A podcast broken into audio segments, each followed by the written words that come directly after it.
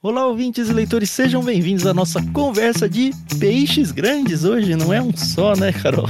Estou aqui com a Carol Simão e uma galera aqui, apoiadores do Ictus, e aos pouquinhos a gente vai apresentar todo mundo aí. Mas por enquanto, boa noite, Carol. A gente tá gravando numa sexta-feira à noite, num dia de muita festa pra gente. Tudo bem? Oi, pessoal, tudo bem? Aqui é a Carol Simão. Eu tô muito feliz, tá? Hoje eu não vou apresentar o peixe grande, eu não fiz nenhum tipo de pesquisa, vai ser uma surpresa tanto pra mim quanto tá sendo pra vocês, mas eu tenho certeza que vai ser muito, muito, muito legal.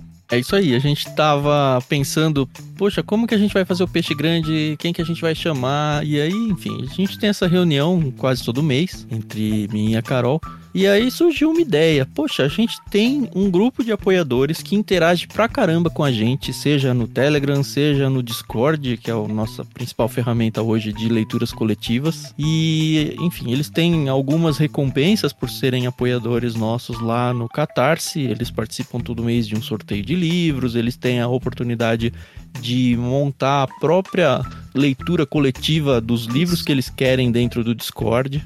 Assim, não é um prêmio que já estava planejado lá no Catarse. Uhum. Mas a gente gosta demais de vocês e a gente queria já há bastante tempo, gosta quando vocês começam a falar: Poxa, eu tô lendo tal livro, tá tão legal, olha isso, aquilo.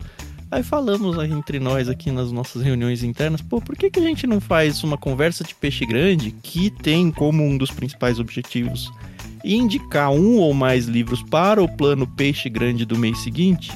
Por que, que a gente não faz uma conversa com os apoiadores pra gente bater papo sobre livros?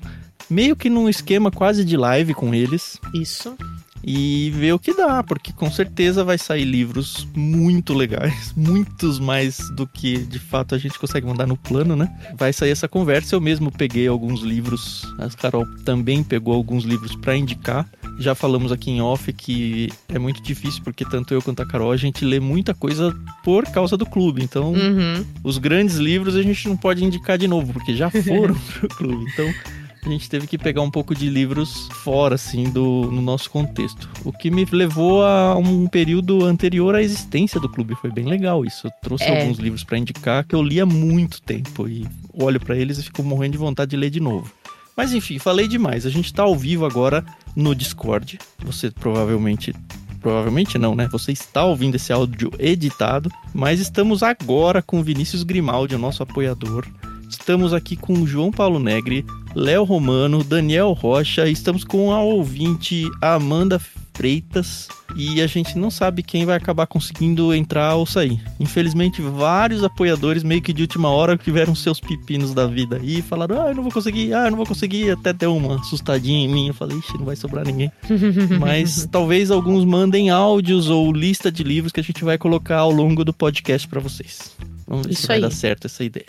Eu acho que o mais interessante é que o livro que a gente escolher pra ir pro kit, muito possivelmente a pessoa que indicar já vai ter. E aí vai ser uma bela oportunidade dessa pessoa, que nós não sabemos quem é, tá bom? Fala assim: olha, eu fiz parte de um programa, um podcast, explicar o que é o Ictus Podcast, explicar o que, que é o ser um peixe grande, porque vocês não deixam de ser peixes grandes, e falar, tá aqui a minha indicação, entendeu? Eu acho que isso vai fazer toda a diferença no círculo de amizade de vocês. E eu acho que a gente pode mandar um outro livro pra pessoa que tiver o livro curado, né? Enfim, a gente pelo é, menos a gente pode conversar. e pergunta se ela tem interesse ou não de receber o mesmo livro de novo. Às vezes é uma edição nova, às vezes uma capa, né, refeita. Tem de tudo. Eu mesma adoro receber livros que eu já tenha, desde que sejam edições diferentes. Eu acho fantástico. Tenho certeza que tem muita gente aqui que tá ouvindo que também gosta. Eu acho que vale a pena a gente mencionar, porque, enfim, se você é ouvinte do Conversa de Peixe Grande, talvez você esteja esperando as palavras do dicionário para usar como código de cupom de desconto. Mas não vai rolar esse mês aqui, não, porque tem gente demais, vai ficar uma bagunça até para controlar isso daí. Sim. Então a gente só vai deixar essa conversa fluir, até porque pode ser que pessoas entrem e saem no meio da conversa, enfim. Vai Uhum. ser só um bate-papo de boas aí. Agora, só para o pessoal entender uma coisa. A gente pediu sim para os nossos parceiros, nossos apoiadores lá do Catarse, para indicarem livros e já recebemos algumas listas de títulos fantásticos. Nós não vamos conseguir citar, eu acredito, todos, mas a gente pode deixar na descrição do episódio todos os títulos que forem indicados, Sim. tá bom? Até mesmo porque eu tenho certeza que eu já, já tô aqui com o meu bloco de notas aberto, tá? Porque eu já vou já vou anotando o que chamar minha atenção. E eu espero que eu não espero nada, essa é a verdade. Eu tô assim, não é zero expectativa, que as minhas expectativas estão lá em cima, então eu não vou falar nada. Não vou falar nada. E estou aqui apenas ouvindo, tá bom? Como a gente sempre faz na conversa de peixe grande, né? E se você tá ouvindo o Ictus Podcast pela primeira vez, o que, que é a conversa de peixe grande? Mensalmente nós entrevistamos missionários, pastores, é, escritoras, enfim, homens e mulheres que são servos de Deus, servos de Cristo e fazem um belo trabalho dentro e fora da internet, tá bom? E a gente pergunta para eles qual ou quais livros moldaram e mudaram a sua vida. E aí, a partir daí, a gente começa a desenvolver um bate-papo, a gente recebe uma indicação incrível e os nossos apoiadores sentiram a dificuldade que é escolher esses livros, tá bom? Até perguntaram Ou não, né? nós. Porque já teve apoiador que teve dificuldade de enxugar a lista. pois é. Eu lembro que a gente teve um peixe grande que eu achei fantástico a lista dele, que foi por década. De década tal a tal, eu tive esses livros de tal a tal foram esses livros que aí a pessoa realmente conseguiu organizar.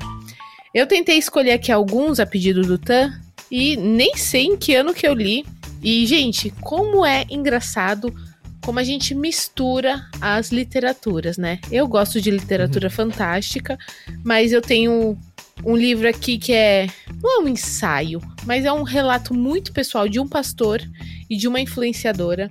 Ixi, tem um pouquinho de tudo. Se der tempo, eu falo todos, mas a nossa prioridade são os apoiadores, tá bom?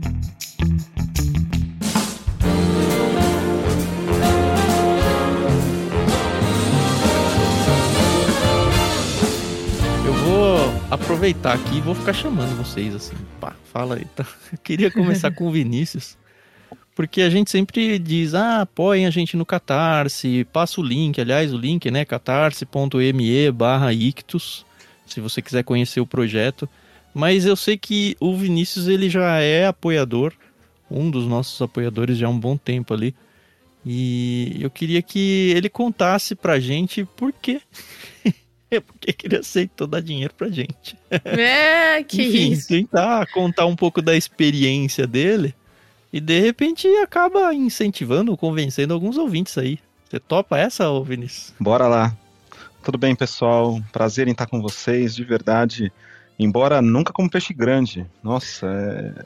de verdade aqui peixes médios, talvez pequenos, seguindo outros peixes grandes aí, mas é um prazer, de verdade, um prazer estar com vocês. Então, comentando um pouquinho sobre a minha experiência como apoiador, eu ouço os podcasts do Ictus desde muito tempo, muito tempo realmente como ouvinte. E realmente os programas sempre me cativaram e, e a leitura bíblica comentada, então, poxa vida, não, não perco um. Eu normalmente acabo colocando no topo da lista os podcasts que eu tenho para ouvir, porque não, não dá para perder.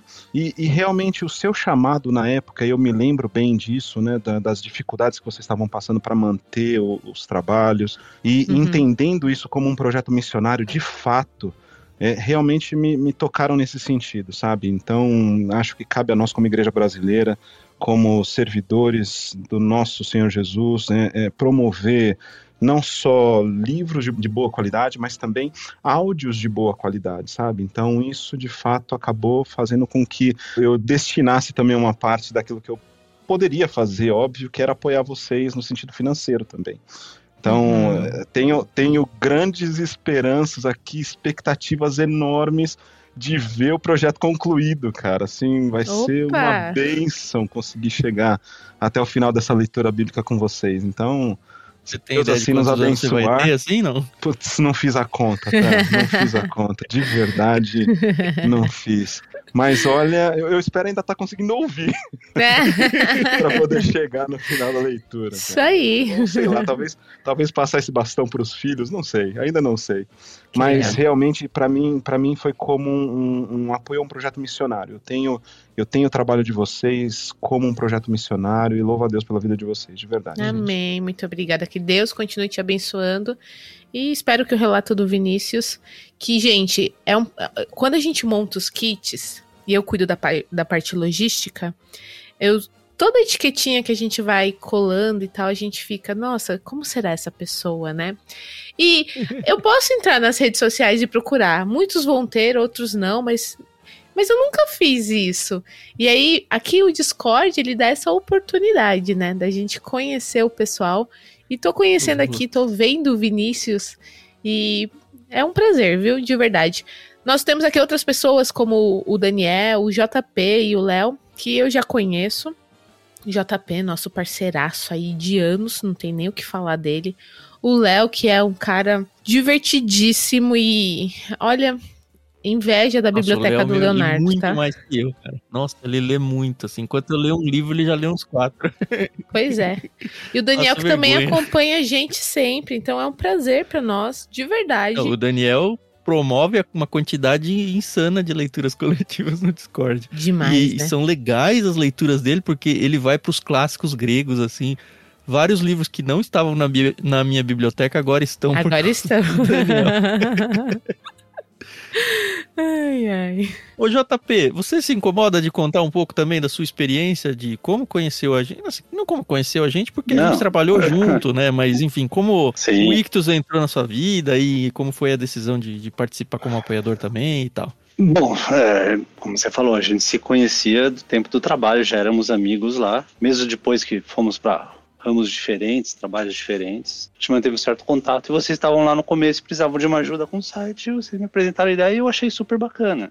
É um clube de livros mais focado, clássicos, coisas bem recomendadas, uma visão cristã da coisa, mas sem ser exatamente dogmática, né? Você conhece a minha linha. Eu sou um Uhum. católico, eu costumo falar para você, eu sou o pior católico do mundo. Mas eu gosto de Você é um aprender. xará né? seu, JP, um quase xará, né? Porque é o Paulo. A gente não chegou lá no LBC ainda. Mas ele falava que ele era o pior dos pecadores. tá? Cara, olha, Vamos chegar lá um Se dia. eu fizer é uma fraçãozinha minúscula do que o Paulo, esse Paulo fez, cara, é, é, vai ser demais. Mas eu realmente comecei a, a- a acompanhar, fazia aquela parte do site para vocês, isso é tranquilo. Hum. que é, que é- eu sou da área de tecnologia, né? Trabalho, Uhum. uma empresa para isso. Então é tranquilíssimo, eu faço com o maior prazer, né? Poder da, da amizade ali. E aí eu comecei a escutar o- a leitura bíblica comentada. E eu vou falar assim, que experiência. Assim, é, mudou a concepção que eu tinha de como ler a Bíblia, de entender a Bíblia. Sabe, é, vale, cada episódio vale mais do que centenas de homilias que eu já ouvi na vida Uau. muito melhores. Muito melhores. Sabe? Assim, mas muito Que é, é fantástico. Vocês botam assim, olha, é, quando tem trechos difíceis, né? Assim, tem que enxergar com contexto. Nossa, é contexto. Assim, tava falando para quem? Estava no meio de quem falando para quem exatamente? Uhum. né? Qual o contexto histórico de quando foi escrito, sabe? É, e faz toda a diferença, porque você lê sem o contexto, que é como a maior parte das leituras, é, você olha assim, pô, isso é surreal, não, não pode. Não, isso aqui tá, não bate com isso, isso aqui não bate com aquilo. E bate. E Uhum. bate, vocês estão demonstrando que bate. Porque a coisa é super, super bem amarrada. Uhum. Ah, é glorioso, né? É. Assim, não é possível, né? É inspirado mesmo, porque assim, é super amarrado. É só você enxergar o contexto direitinho. Uhum. Então eu acompanho todos os episódios lá, gosto muito. Tô atrasado três episódios agora, porque faz um tempo que eu, eu costumo ouvir dirigindo. Uhum. Como tenho dirigido menos nas últimas semanas, Ah, atrasou um pouco. uhum. E, e aí, vocês falaram da- da- das questões lá, que estava difícil de manter, assim, a decisão foi fácil. né? Não, vamos, vamos ajudar. Quero também chegar até o final. Quero Opa! chegar até o final. Opa! Muito bom. Todos É queremos. É, eu quero chegar ao final. Eu já falei no podcast mesmo, né? Que um dos sonhos, não sei se é um sonho, mas assim, seria uma coisa muito legal se acontecesse.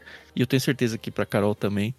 seria assim, em algum momento os nossos filhos começassem a entrar no projeto e se a gente tiver muito caduco ou morrer pelo caminho, eles assumirem com qualidade, assim, sabe, com a decência que a palavra de Deus merece.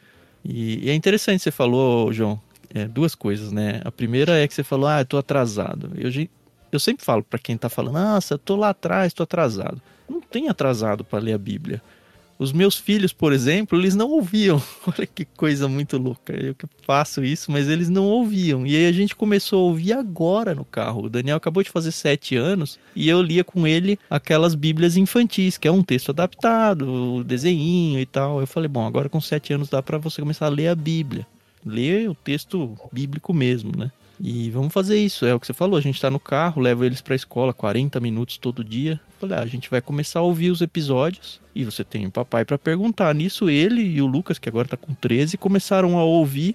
A gente coloca um livrinho na mão dele enquanto tá no carro para ele fazer a leitura bíblica junto com a gente e ele fica super empolgado com isso. E eu tenho certeza que cada um tem uma história diferente, um contexto diferente e funciona em formas diferentes. E a segunda coisa que eu queria falar é que você usou uma palavra interessante. Eu sei que você é da área de exatas, né? E acredito que por isso você usou essa palavra. Quando você está falando, ah, tudo é fora de contexto, é, quando você está pensando numa, numa leitura simples de homilia e tal. E você falou, não, vocês estão demonstrando que não.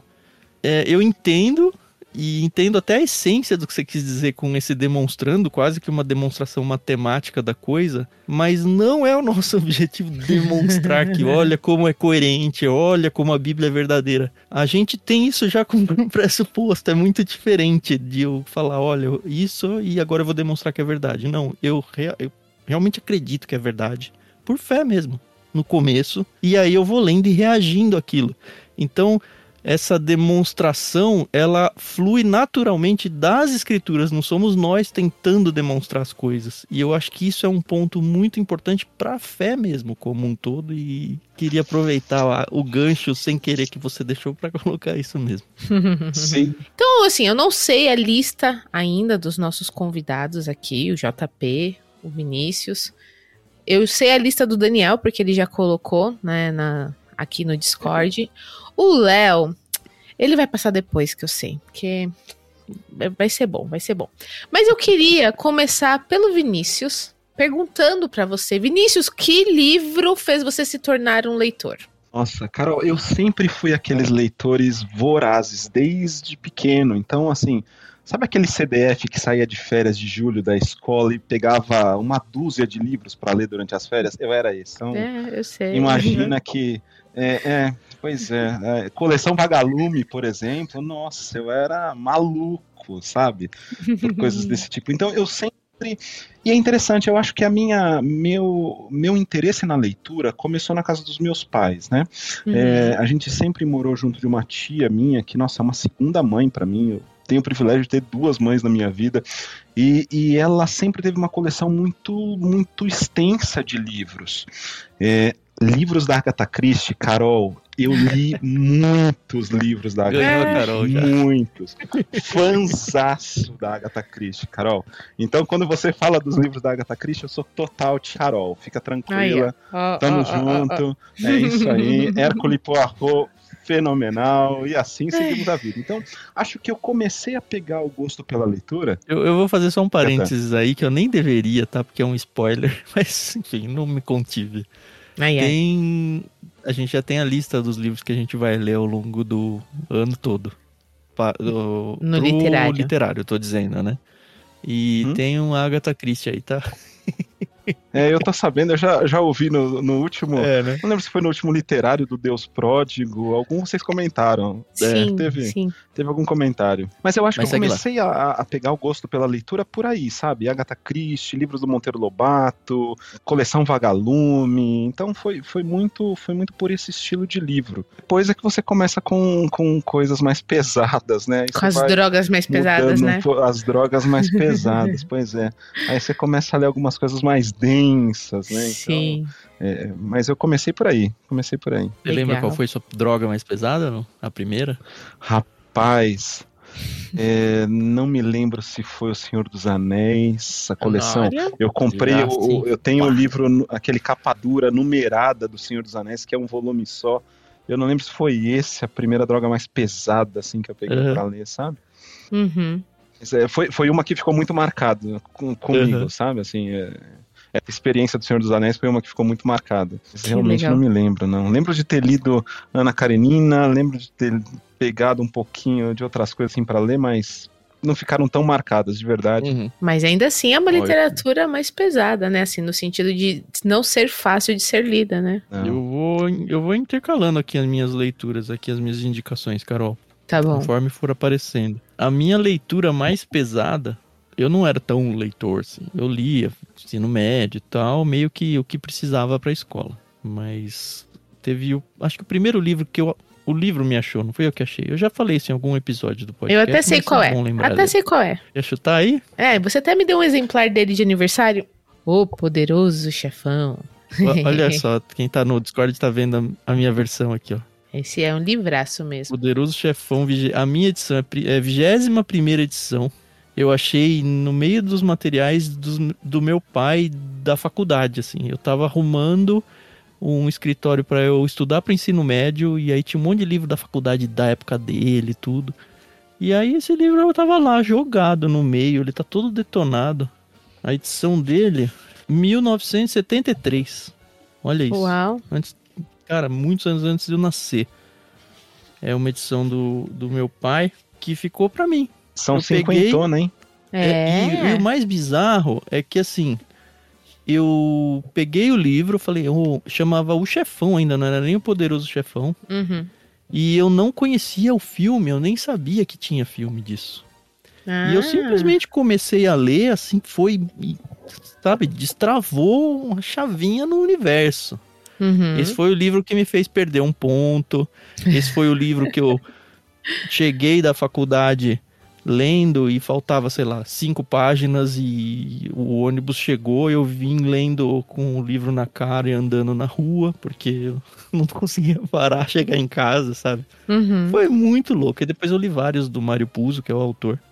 E é fantástico. E aí depois eu assisti o filme, e o filme é muito bom, mas o livro é muito melhor. Ah, mas é assim Então fica mesmo. a minha dica do livro que me tornou leitor. Olha, com um leitor cristão indicando um livro Não. de máfia. De máfia italiana. No título, então, no título é O Chefão, A Verdade sobre a Máfia.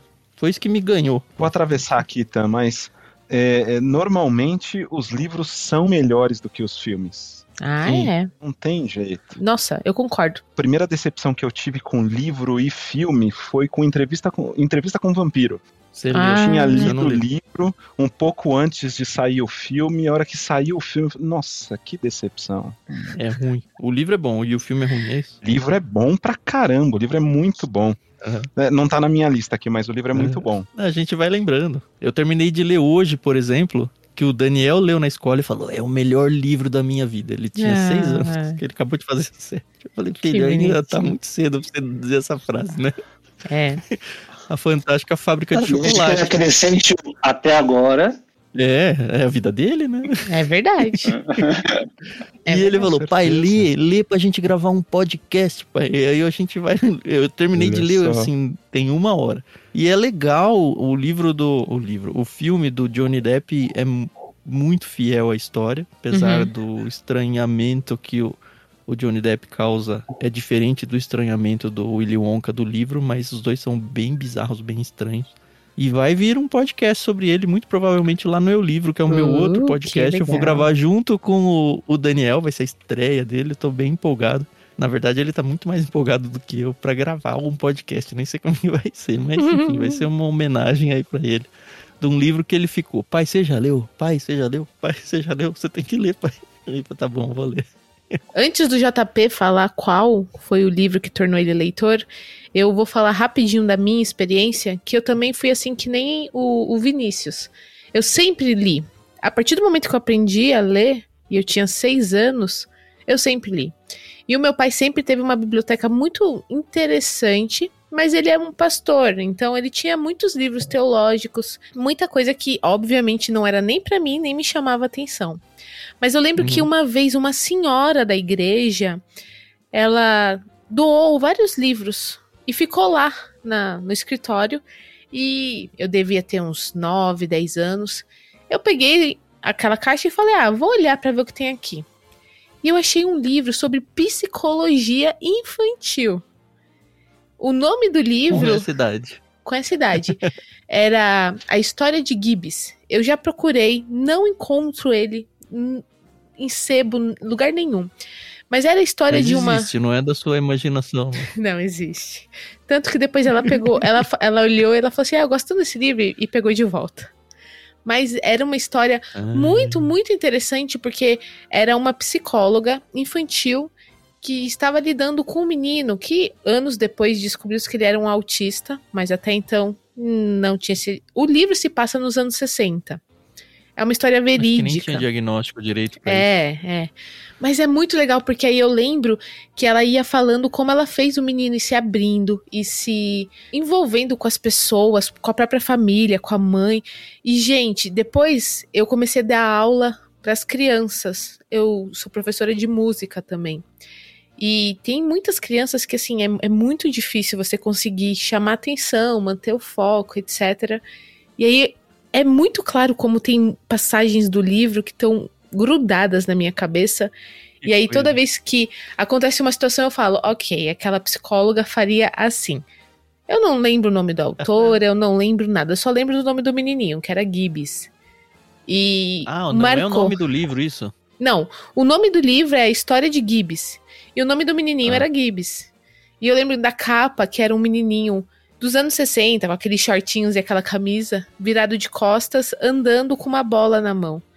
Nunca vou esquecer. Então, esse livro me tornou leitora, apesar de não ser um livro indicado para crianças, muito menos para uma, uma, criança de 9, 10 anos. Mas foi a partir daí que eu comecei a consumir. E consumi muito na minha época escolar, não era mais vagalume. Era o Pedro Bandeira, os caras, uhum. droga da obediência, enfim, aquelas coisas. E a partir dali, olha. Agora, Agatha Christie, algumas pessoas já perguntaram quando ela entrou na minha vida. Foi no ensino médio. Eu tinha 15 anos, eu tinha mudado de escola. E eu nunca tinha ido na biblioteca da escola nova. E quando eu fui, eu perguntei pro bibliotecário: o que, que o senhor me indica? E aí, tudo que ele falava eu já tinha lido. Tudo que ele falava eu já tinha lido. Aí ele olhou assim para mim. Sim. Aí ele falou assim: você já leu Sertões, Agatha Christie? da Cunha, né? Então, nunca já me. Li, tio, já li. Né?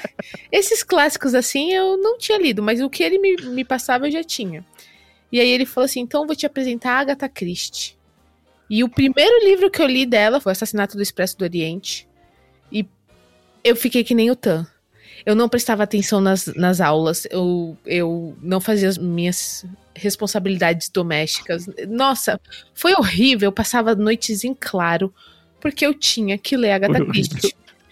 É, foi horrível no Ainda sentido. Ainda bem que era só um livro, né, dela, não tem muitos. Nossa, pois é. E olha, eu li muita coisa, muita, muita coisa, muita, muita. Eu, eu li um livro por semana, por semana. E, puxa vida, eu, e eu, aqui nas minhas indicações não tem Agatha Christie. E aí vai ser a única indicação que eu vou fazer com certeza para os nossos ouvintes, porque aí eu vou deixar espaço para o pessoal.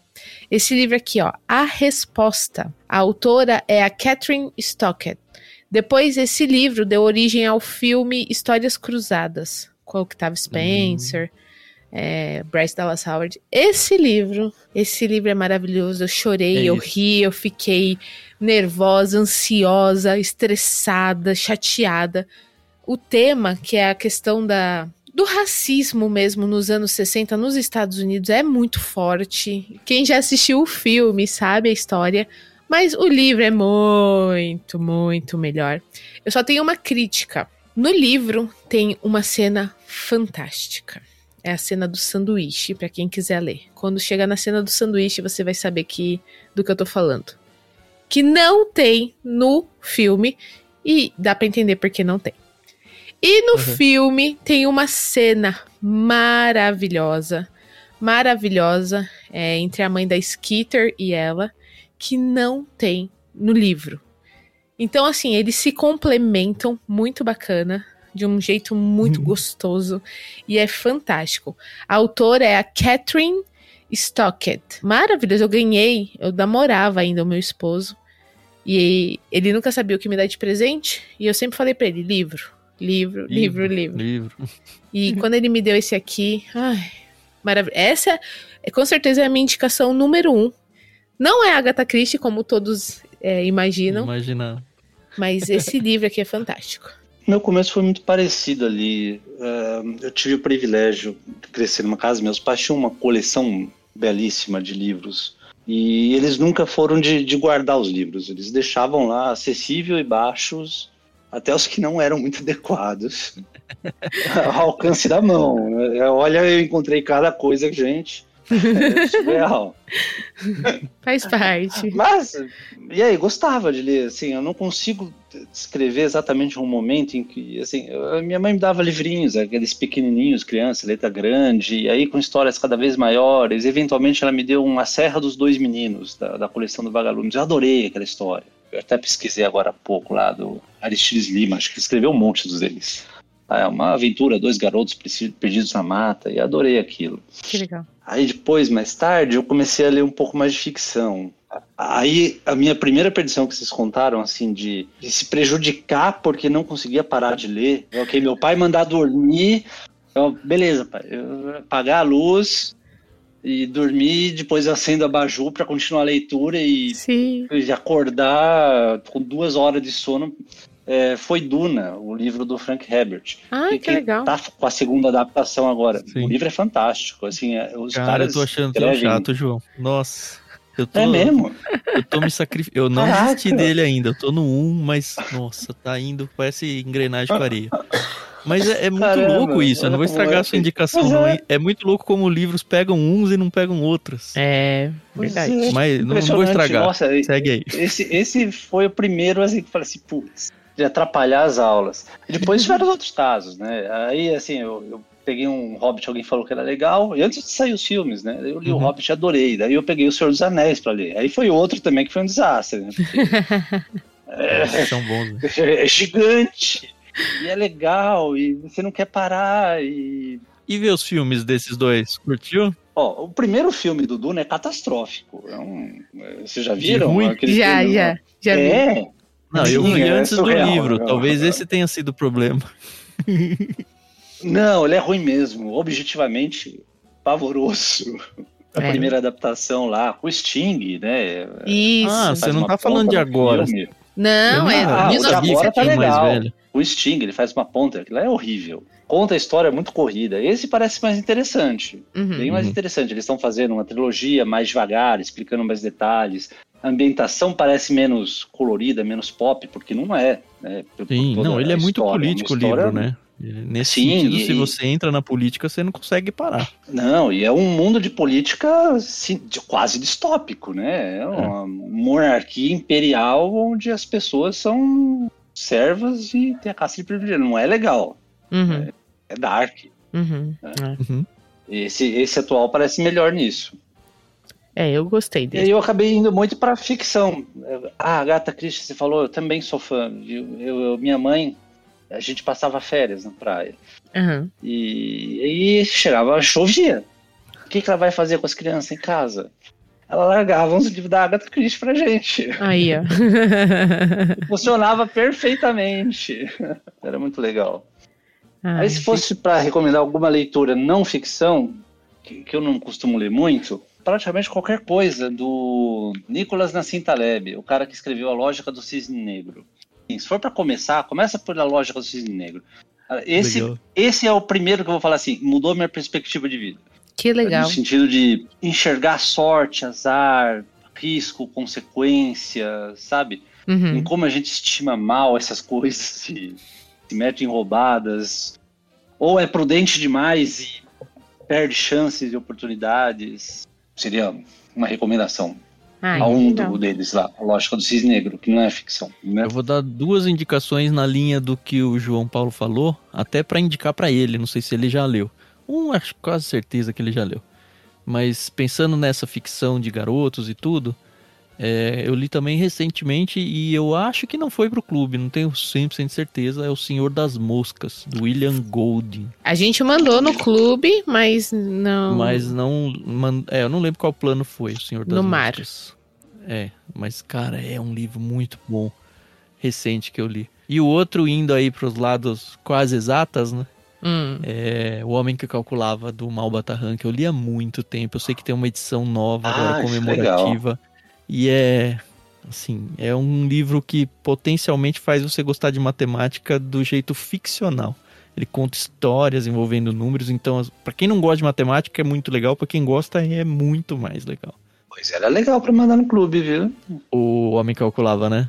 Sim, Quem sabe? Quem sabe? para talvez um dos professores mais jovens, ah, é muito legal. Se alguém gosta de ficção científica, experimentar alguma coisa da linha do Ian Banks, a série de cultura deles, é, não é para todo mundo. Começa pelo o jogador dos jogos, The Player of Games, bem interessante, é bem interessante assim, me pegou muito, porque é, é um, é uma ficção da nossa galáxia, até tem um, um curtazinho, um, um, um contozinho em que eles encontram a Terra, e aí é a maior tiração de sarro, na verdade, da gente, porque a gente é muito atrasado a ponto de eles mal ligarem. Uhum. Um pouco diferente, no sentido que tem IAs, que são super inteligentes, benevolentes, que fazem parte da sociedade, junto com os humanos e IAs menos poderosas, mantendo lá um equilíbrio. Eles são meio anarco-comunistas, algo assim. É, é Uhum. bem interessante, sabe?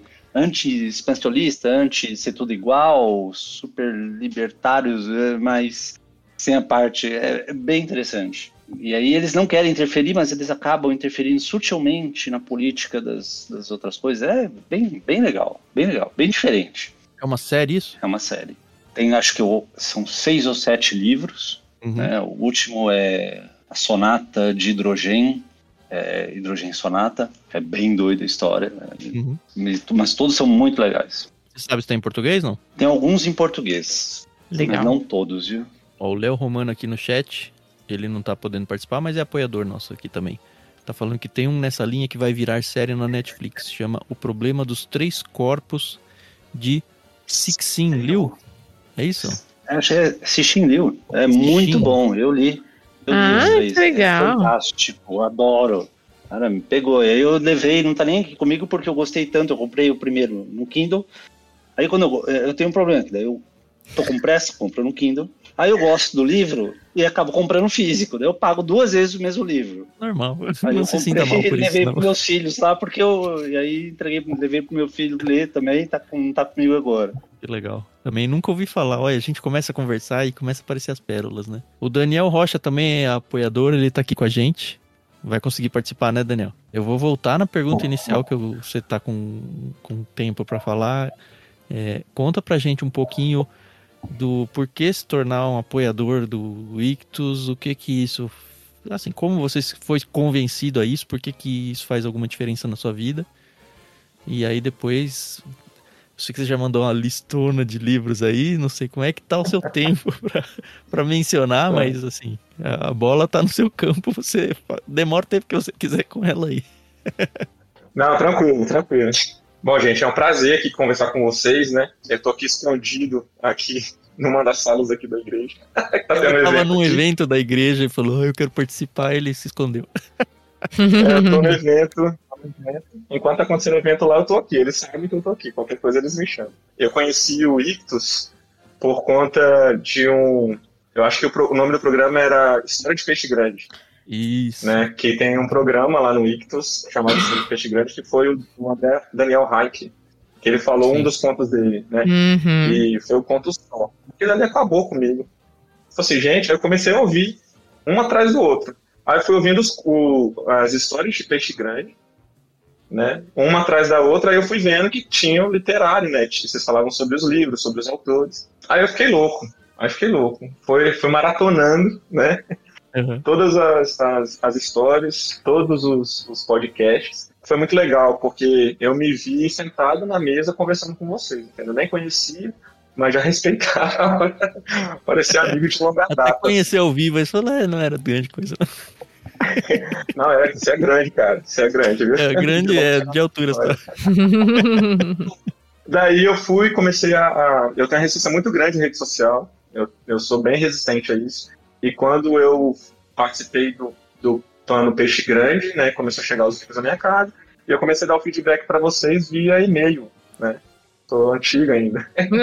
Aí vocês, ó, oh, a gente tem o Discord, a gente tem o, o, o Telegram. O Telegram, é. Entra lá, no final das contas fiquei muito resistente, mas aí depois do Discord eu falei, ah, vou deixar entrar lá, porque tá todo mundo participando, quero ver, né, como que são essas leituras coletivas. Uhum. É, fiquei curioso. E aí eu falei, ó, o, o Ictus fez eu entrar num, numa rede social. aí entrei na rede social. E foi muito legal, foi muito legal. Bom, depois que eu vi lá que vocês estavam é, fazendo aquele é, catarse, né? Uhum. Aí eu entrei lá para poder também poder contribuir um pouco. É, eu acho que essa questão de você ter um cronograma, de ter uma rotina, de ter uma disciplina ajuda muito na leitura. Né? Por mais assim, que você tenha é, é e não é uma obrigação ao mesmo tempo. Porque você se força a ler para você ter algum comentário a fazer sobre aquele capítulo ou aquele número de páginas que você leu. E, e, é muito legal porque as outras pessoas vão interagindo e às vezes interagem ao mesmo tempo, às vezes interagem em, outro, em outros momentos. Eu acho que isso é uma, é uma experiência muito enriquecedora. Eu acho para todo mundo que, que gosta de ler ouvir a opinião dos outros. Não uhum. tem spoiler, né? Esse tipo de, de visão do, do Discord. No início a gente fica meio perdido, mas é só entrar e mexer. Ainda mais que tem um, um uma abinha lá que fala é, leia aqui, né? Ou, tô perdido. É, tô perdido. É, tô perdido.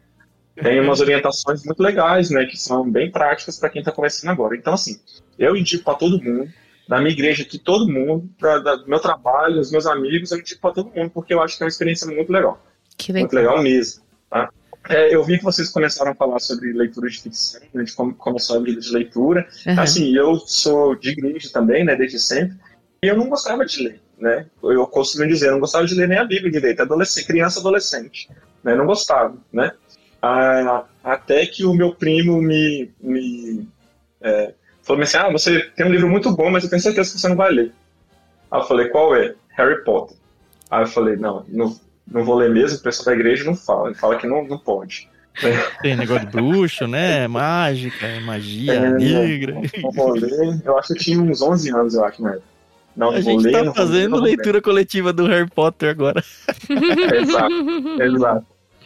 Aí ele, não, você não sabia que você não ia ler, sabia que você... E você sabe como é que é criança e adolescente, né?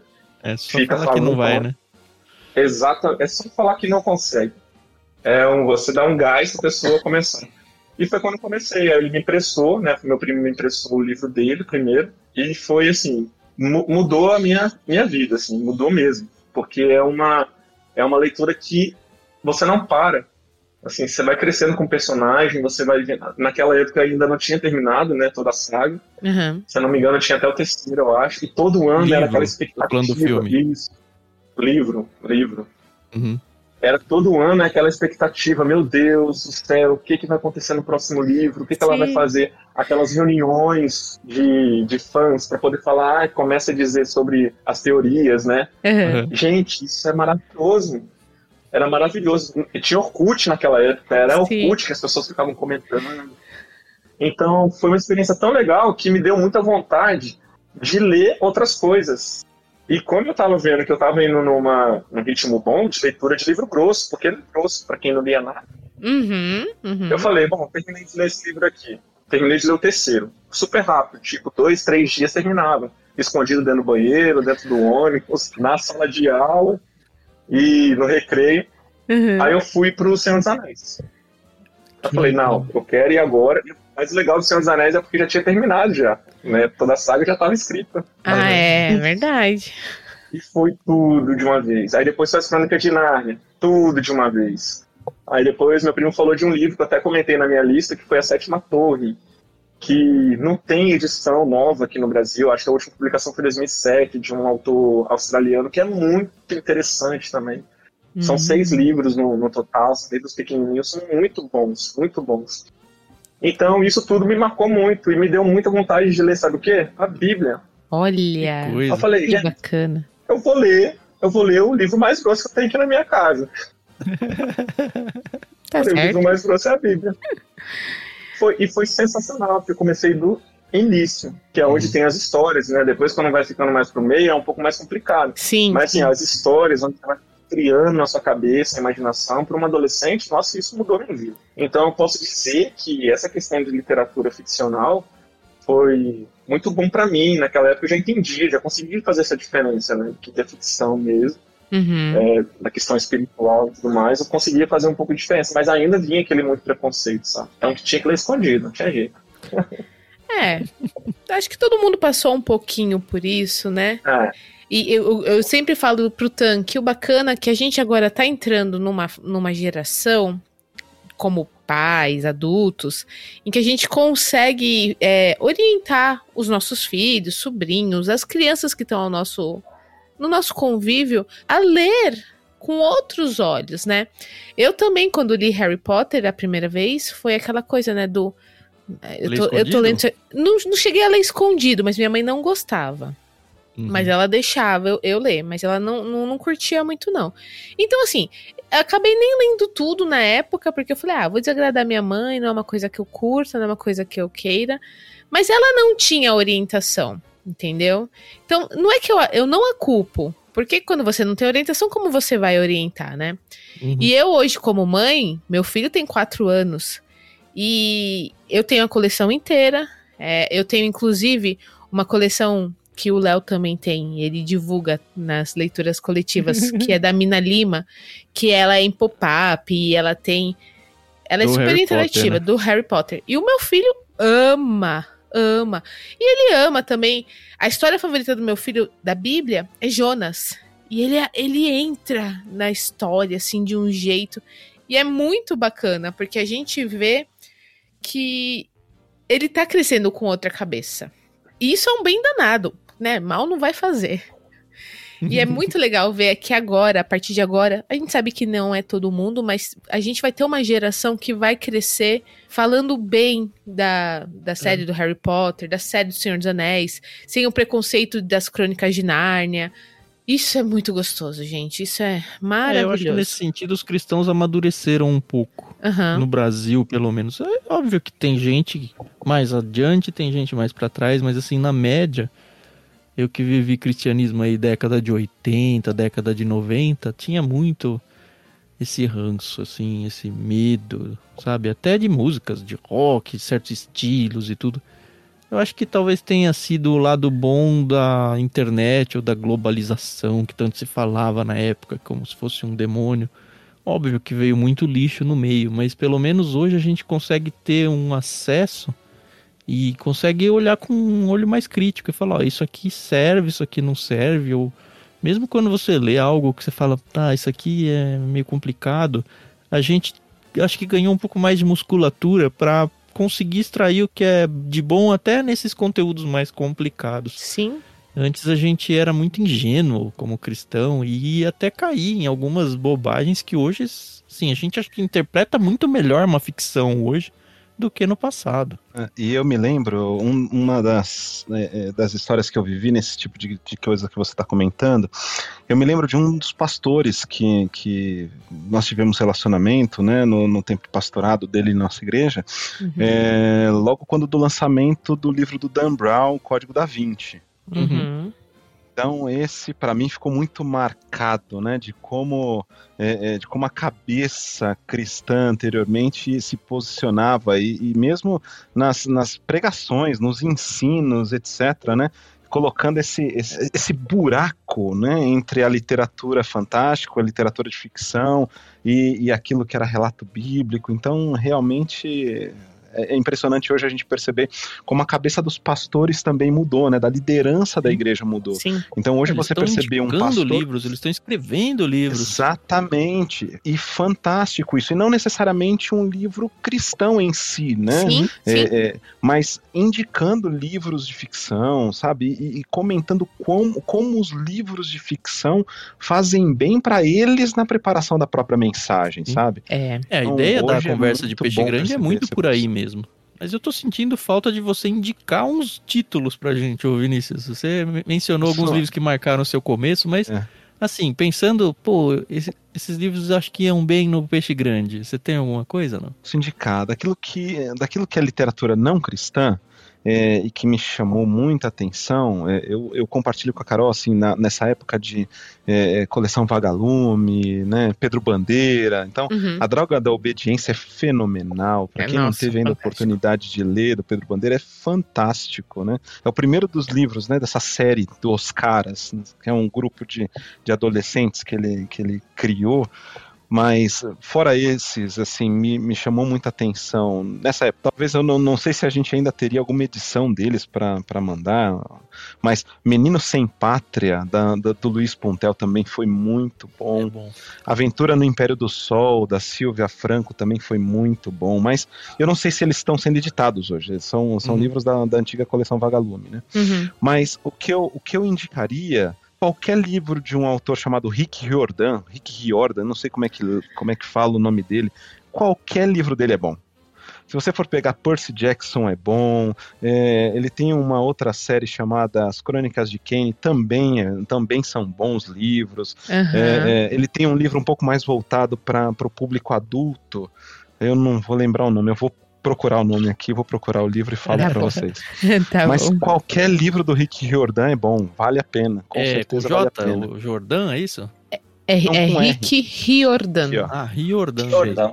Isso. Quila Vermelha. Sim, a, a, minha filha é super fã, ela leu tudo da, da, da coleção ali do. Hum, que muito legal. bom. O adora, estilo dele adora. de escrita é muito bacana, né? Então, pra gente que gosta de Agatha Christie, por exemplo, Carol, muito Mas é, legal. É, é, muito legal. Que tipo de livro? Estilo que Esse, esse Tequila Vermelha já é para um público mais adulto. Então, ele. ele... Uh, ele, ele é um cara que consegue descrever de forma muito boa os personagens e envolvente na história, uhum. mas não é aquele cara maçante de ler, sabe? É, então imagina para aqueles que puderam ler aí Percy Jackson ou tiverem uma comparação com Percy Jackson, Sim. ele tem esse estilo de escrita mesmo para o público adulto. Uhum. Então, histórias mais profundas, mais atraentes, né, com é, temas mais saga, aventura, assim.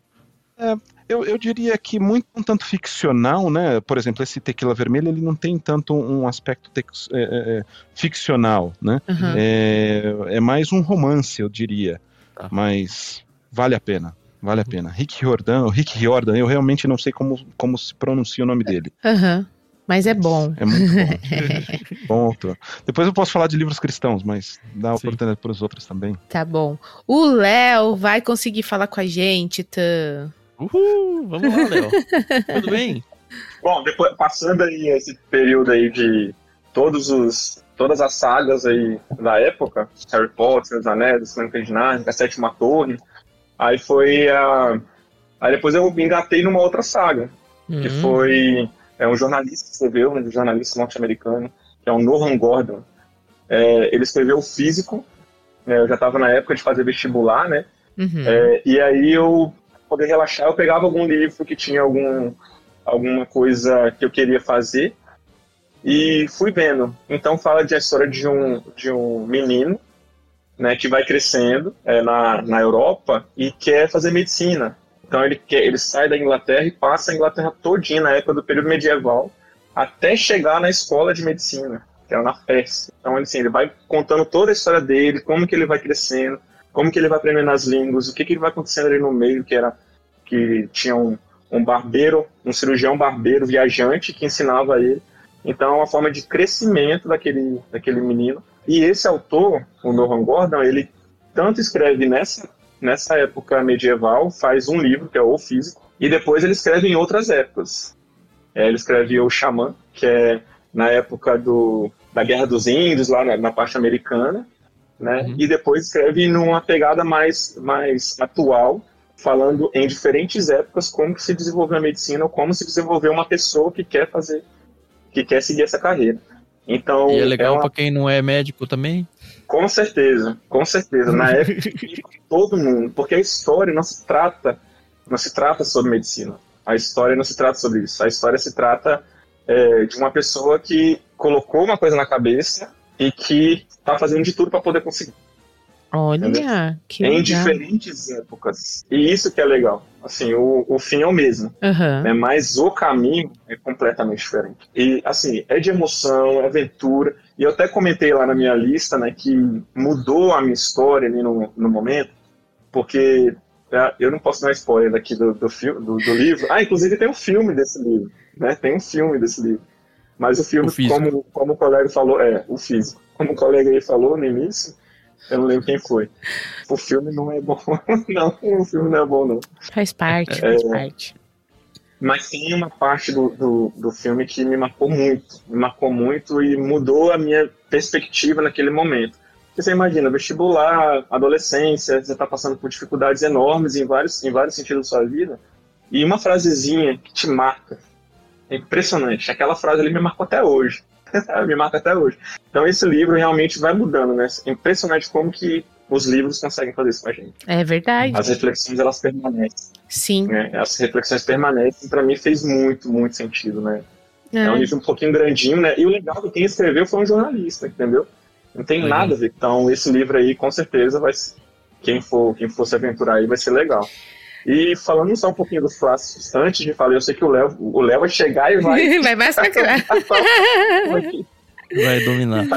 Eu devo aproveitar aqui e falar o que está mudando agora, né? Porque eu falei lá no início, lá na, na listinha, sobre os clássicos, né? Então, assim, já era uma vontade muito grande de ler os clássicos há muito tempo. Há muito tempo, porque todo mundo fala muito, né? Uhum. E, E dá aquele medinho de entrar, não dá? No começo? dá. Vai falar, nossa, eu eu não vou entender coisa- nada, assim. Exatamente, exatamente. É, mas agora, com um pouquinho mais de maturidade, você vai entendendo que as leituras são diferentes. Sim. Entendeu? Um livro de ficção é um livro de ficção. Um livro de poesia é um livro de poesia. E para cada público vai ter uma forma Uhum. diferente, vai te, vai te atravessar de uma forma diferente. É, o que eu entendo é pegar muito o contexto, como vocês fazem no LBC, né? De pegar o capítulo todo, tentar colocar no contexto toda aquela leitura. Eu tento fazer isso também com, com, essas, com essas leituras clássicas. Assim, não Você é consegue se possível- transportar pra lá e viver aquela aventura lá? Mais ou menos. Mais ou menos. É porque assim, é tão estranho É tão estranha a forma de leitura que você, que em um momento você está num, num aspecto político, no outro momento você está no aspecto de, de pessoa, de, de dramas, outro, outro ali é um momento de trágico, de morte, é, de formação de um, de um povo. Então, assim, é uma coisa, uma coisa diferente, diferente. E aí o legal é que você vê a genialidade do autor. Sim. Assim, porque na literatura ficcional que a gente falou até agora aqui, a, a leitura flui. Assim, você não sofre muito para poder pensar, sabe? Você vai vendo, vai vendo. Tem, obviamente, tem algumas ficções que são, são assim.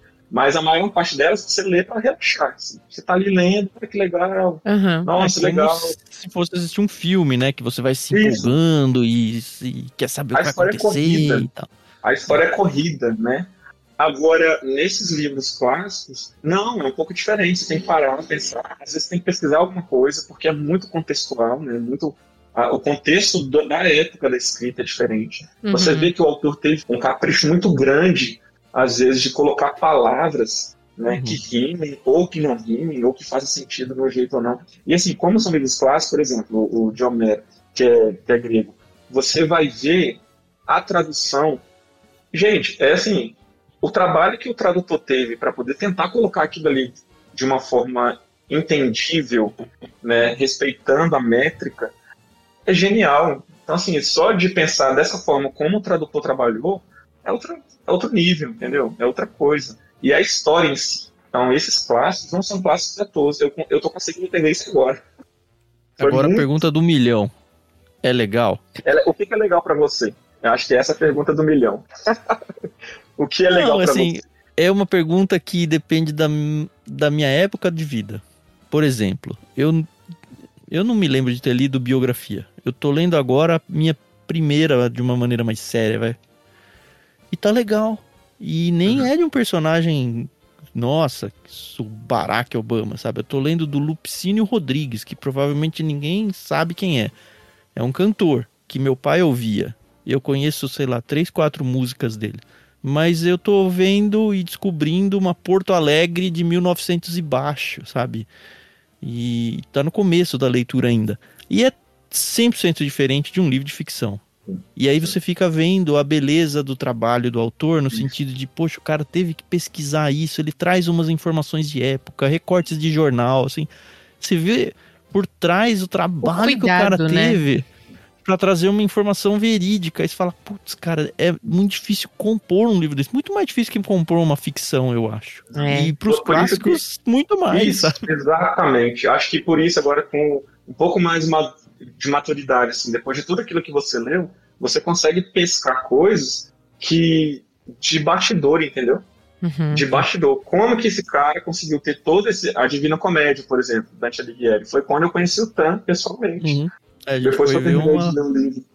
Depois de que eu terminei de né? ler o livro, aí eu fui procurar algum lugar aqui em São Paulo que tivesse alguma coisa de Dante Alighieri. E a gente achou, né? A gente achou os murais que foi assim, simplesmente uma experiência maravilhosa. Depois de ler o livro, muito difícil. Não vou falar que foi uma leitura fácil, porque não foi. As notas de rodapé ajudaram muito, Uhum. muito mesmo. Uhum. Né? Como vocês comentaram no Discord, né? Aquela questão de você pegar livro público, né? No domínio público, dependendo da tradução, não é tão boa. E realmente não é. Eu comprovei isso lendo agora, esses livros que eu tô Uhum. lendo. E faz muita diferença. Muita diferença você ter uma nota de rodapé que te contextualize, porque é muito complexo. Mas para mim está sendo um divisor de águas também nesse contexto de entender toda essa arte, entendeu? Toda a arte, não simplesmente pegar uma ideia na minha cabeça e escrever um livro sobre ficção. Não, fazer muito mais coisa por, por trás. Pesquisar, A gente correr amadurecendo como leitor, né? E é interessante que, mesmo assim, é, eu não cheguei no seu nível ainda, mas assim, eu acho que eu já amadureci muito em relação a alguns anos atrás. E mesmo assim, ler Harry Potter é legal. Não é que, ah, esse livro ficou meio besta porque eu amadureci e agora esse livro não serve mais pra mim. Não, porque a nossa mente, ela só tem mais jeitos de ler coisas diferentes e a gente vive momentos diferentes. Tem hora que eu preciso do Harry Potter, eu preciso relaxar a mente, eu preciso Exato. de um negócio mais leve. Por isso que foi legal ler a Fantástica Fábrica de Chocolate agora. Sim. É um livro infantil, infanto-juvenil no máximo. Mas foi uma delícia, porque eu me imergi nessa história. E tudo bem se daqui a pouco eu for ler o Dante. Mas eu ainda não cheguei. É. Mas é- Mas é muito legal, é muito legal porque lendo os clássicos, você entende por que, que a J.K. Rowling do Harry Potter coloca persona o nome dos personagens daqueles nomes.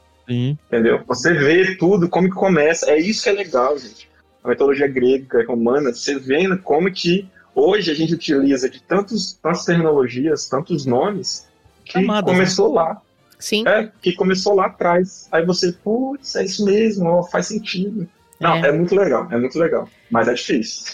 Você não se sente assim mais inteligente quando você tá assistindo, sei lá, uma série, um filme, e aí faz um comentário sobre uma coisa que não tem nada a ver e você fala: Ei, eu entendi, É dali. ele falou. É, a gente começa a pegar umas referências, meu. É legal. Você Exato. falou, "Ô, ele, cara, bebeu ali, agora eu já sei. Exato. É muito. É muito legal, é legal mesmo. Beleza, E aí, Léo? senhor Léo Romano, vamos fazer É. a primeira pergunta pra ele também, Carol? Sim, por favor, Léo. A gente sabe que você lê, como todos nós aqui lemos. Mas quando você virou um leitor, Ih, caraca. Olha, eu acho que foi. Eu até escrevi aqui no. Ah, primeiro boa noite, né? não, Boa noite. Boa noite pra todos. Aliás, antes dessa resposta, Léo, como Vai você lá. se tornou um apoiador do Ictus? Como que você Isso. descobriu a gente e o que que te convenceu a apoiar a gente financeiramente? É, então, eu conheci o Ictus através daquele outro podcast, o Irmãos.com. Né? E Já ouvi falar. acompanhando. Já ouviu falar, né? Então, eu já, eu já era um apoiador do, do casal, da Adri Uhum. e do, e do Paulinho. E eu gostava demais, eu, eu sempre gostei muito do podcast deles, eu ouvia por muitos anos, mas o que eu mais gostava era o literário. E aí eu Uhum. falei assim, gente, eu preciso conhecer essa galera que tá do outro lado, esse outro par de pessoas interessantes que estão aqui. E Poxa, aí, obrigada. um, um, dia, um dia tinha Telegram, depois passou a ter Discord também, e aí foi bom demais, né? Desde o início eu comecei a gostar demais de participar de tudo, e livro virou minha praia, mas é recente essa coisa, tá? Já vou linkar com a segunda, com a primeira pergunta da Carol. Essa coisa de ler ficou, é bem recente na minha vida. A ler do jeito como eu tenho lido hoje, né? Eu Aham. li igual a todos aqui, todos aqui começaram a ler bem cedo, e eu também, e são basicamente os mesmos livros, né? Vagalume que eu não gostava tanto, assim, gostava mais de umas outras historiazinhas, assim, que não eram muito famosas, mas eram os livros que vendia dentro do meu colégio baratinho, E, e, falar que eu vou lembrar os nomes deles eu também não vou, mas eram todos de detetive, todos, todos me direcionando sempre para Agatha Christie um dia, né? Que foi, que foi o que aconteceu também com boa parte de vocês. Uhum. Mas é, o que me pegou foi a tal da Anne Rice. Um dia eu fui ler, fui ler o Entrevista com o Vampiro, já tinha saído o filme, eu tinha achado o filme muito mais ou menos, mas é, uma namoradinha de colégio falou assim: você tem que ler o livro, que o livro é muito melhor, o filme não é tão bom. E aí ela me convenceu a ler e eu realmente gostei muito. Depois daquilo eu nem sabia que tinha sequências, e depois eu fui saber que tinha na faculdade, quando na cidade onde eu nasci e estudei, fiz a faculdade, Juiz de Fora, Minas Gerais, Uhum. eu descobri, junto com uma amiga minha da faculdade, que perto da minha casa tinha uma locadora de livros.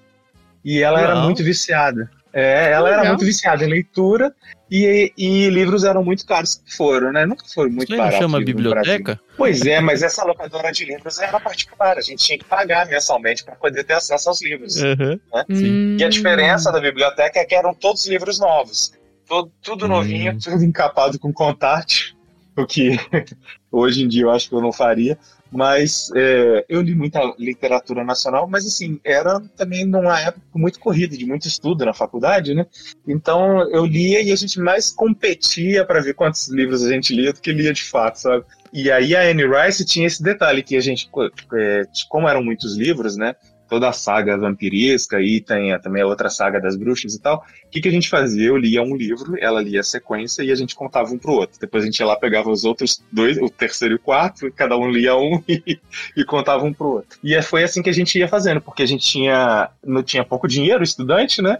Então a gente Uhum. tinha que pagar pelos livros, então cada um lia um e contava um pro outro. Que legal. Mas- E, mas eu também fui pego por essa história da, da igreja que tinha aquele posicionamento contra algumas, alguns tipos de literatura, né? Aham. Então, é, depois que eu já tinha me formado, eu comecei a comprar livros de ficção, coisas que eu gostava, e assim, já estava formado, já era para ser um adulto, mas não era um adulto nessa, nessa parte, nesse aspecto. Mais de uma vez eu caí em alguma, algumas ideias erradas, e chegou uma época que eu tinha lido poucos livros, não devia, devia ser menos de 50, mas eu queimei todos eles. Porque Uau. Porque era pecado, porque não podia, porque eu- as coisas que eu lia sempre falavam sobre anjos e demônios e, e vampiros, eu não sei o quê. E aí um dia eu fui convencido a queimar todos eles. Fiz uma pilha e uma, virou uma pira. E aí eu falei assim, isso ficou fora da minha vida al- alguns anos e foi voltar com a história dessa coisa do irmãos.com e do literário, né? E eram só um livro clássico, um livro evangélico, então eram coisas que eu achava que eu podia ler, então eu comecei a voltar a ler. E de repente eu coloquei na minha cabeça que eu tinha que ler os clássicos, porque os clássicos não tinha problema. E aí virou é, uma coisa ensandecida, que foi num- em pouco menos de um ano eu já estava com 300 livros e depois dobrou e assim vai. Mas assim, claro, né, não dá para ler isso tudo nesse tempo. É. Mas aí, eu, assim, o que eu mais gosto mesmo, de fato, são os livros que parecem os mais simples, assim, que tem as histórias mais com, com finais felizes, essas coisas assim, porque são coisas que deixam o coração da gente tranquilo, né? Que tem Uhum. quentinho. Sim, e sim. foi, inclusive, foi a minha primeira indicação dentro do grupo do Discord, foi Mulherzinhas, que eu achava que era um livro bem leve e que, e que tinha uma, uma pegada é, religiosa também, né? Porque fala ali de mulheres de fé, né? Que, que oravam, Uhum. que rezavam, que esperavam um outro momento, uma outra, outras oportunidades na vida delas, né, daquelas irmãs. E a indicação que eu tenho hoje é mais ou menos essa mesma linha, que é também um livro clássico, é do Francis Barnet. Eu não sei se ele já veio em algum, em algum kit, né? Mas é o Jardim Secreto, que é um livro que Ai, é maravilhoso. maravilhoso. Eu não li ainda. A gente já mandou em algum infantil, não foi? Mandamos, é, mandamos no infantil, mas é- é- tem capas lindíssimas, edições maravilhosas. É um livro pra gente grande ou é só pra criança? Nossa, é um livro para todas as idades. Eu vou te dizer que eu acho que é mais para adultos do que para crianças, porque embora ele seja super leve, ele trata de coisas tristes ao mesmo tempo, sabe? É. a história de uma garotinha inglesa, né, que morava com os pais na Índia e aí por uma infelicidade ela perde a família e tem que voltar para Inglaterra para morar com um parente rico. E só que ela tem todos os trejeitos de todos os é, a educação dela é toda na Índia, né? E ela era muito rica, então ela não sabe nem lidar com pessoas que de castas inferiores, né? Assim, Exato. gente abaixo do nível dela, né? E de repente ela tem que, tem que conviver com um, um primo que tem uma doença estranha e tem esse jardim. Então, a história é muito maravilhosa, o final assim é agradabilíssimo, é muito legal. Vale a pena para quem tá principalmente para quem tá começando e que tem medo de clássicos, é um livro pequeno que Uhum. vale muito a pena, vale, é bom demais. Agora, para as coisas, para as coisas modernas, a gente falou muito de ficção hoje aqui nessa, nessa conversa, né? E eu Uhum. tenho, além daquele que eu postei, eu queria fazer duas indicações, que é de um, de um autor chamado Blake Crouch. Eu não sei se vocês já leram alguma coisa deles, mas eu, eu geralmente falo muito dele quando converso sobre livros. E ele tem dois livros, agora já, ele tem mais do que dois, na verdade ele tem uns cinco ou seis. Mas ele fez um chamado Recursão e um que chama Matéria Escura, que são livros que, poxa, ele, ele pega temas que já bem conhecidos e transforma eles em uma coisa completamente diferente. Matéria Escura fala sobre mundos paralelos. Gente viajando entre um mundo e outro com pequenas é, nuances de diferença, algumas coisas que mudam entre um mundo e outro, e, e você se vê em outro mundo, você vê clones, não é clones, né, mas pessoas, você vê outras pessoas iguais a você, igual aos seus parentes, vivendo uma outra história. É muito interessante, é É um muito legal. E a multiverso. forma, É um multiverso. É, exatamente, é aí, ó. multiverso. Tá em voga hoje. E, é, mas o jeito como ele faz essa transposição e essa viagem é completamente diferente do que a gente vê no cinema, sabe? E o Recursão é uma história de viagem no tempo, que também tem uma forma de viajar completamente diferente e é muito alucinante. Os livros dele são, eh, são livros Como assim, na casa dos quadros, das 400 páginas, mas eles você voa com esses livros, que eles são muito bons de ler. Igual esse do, que eu tinha é, indicado antes. Qual é o nome do autor, eu- É Blake Crouch. Tá. Recursão e Matéria Escura. Agora saiu um novo upgrade, mas ainda não deu tempo de eu, de eu ler. Mas parece que é muito bom. Ele também tem uma coletânea chamada Forward, que ele junta com outros escritores de ficção científica e cada um faz um conto ali. Gente, ele é novinho, novinho, tem 44 anos. Gente. É, então, assim, a, a, a escrita dele tem uma, uma, uma conexão com a nossa idade, assim, né? Com a nossa faixa etária. Então é Sim. bem legal. Legal. Ai, que legal. Tiago, a gente se lascou no bom sentido, né? Uhum. Ô, eu queria fazer uma indicação é, por causa do mês que a gente tá entrando. A gente, a gente tá entrando em outubro, que é o mês das bruxas. É, o Uh, mês eu pensei que você terror. falar Dia das Crianças. Não, Dia das Crianças tem todo ano. Dia das Bruxas. Não, é porque é um dos livros que eu li há muito tempo e me marcou também, e acho que combina com outubro. Hum, O, mestre do terror, né? Todo mundo sabe. No, Stephen. no contemporâneo, né? Stephen King. Eu li alguns livros dele. E tem um deles que chama Quatro Estações. Na verdade, são quatro contos longos. O que é bom, porque, enfim, tem histórias dele que se arrasta muito mais do que devia. E aí se torna até chato mesmo. Uhum. Essas quatro histórias, elas são histórias menores. Então, cada uma é equiparável a um livro aí, sei lá, de no máximo 200 páginas, acho que nem isso. E das quatro histórias, três viraram três filmaços. Um é o Um Sonho de Liberdade. É sensacional o filme e o livro é melhor ainda. E é bem colado, tá? O outro é o Conta Comigo, pra quem é da década de 80 vai lembrar desse filme Maravilhoso. é Maravilhoso. muito boa a história. O terceiro é um filme que pouca gente conhece, mas o filme é sensacional. O livro, a história, né, que tá dentro desse quatro estações, é melhor ainda. O final do filme é diferente do final do livro. O final do filme é muito bom, mas o final do livro é muito melhor. E eu entendo porque eles tiveram que ser diferentes, por causa do formato de mídias e da mensagem que ele ia trazer e tal, mas enfim. O filme se chama O Aprendiz. É com o Ian Keller, é isso? Ele que é o Gandalf e é o Magneto? Uhum, Sim. É, a história desse O Aprendiz, que também é um conto que tá aí, não chama O Aprendiz no livro. Ele conta de um menino que começou a estudar sobre o nazismo na escola.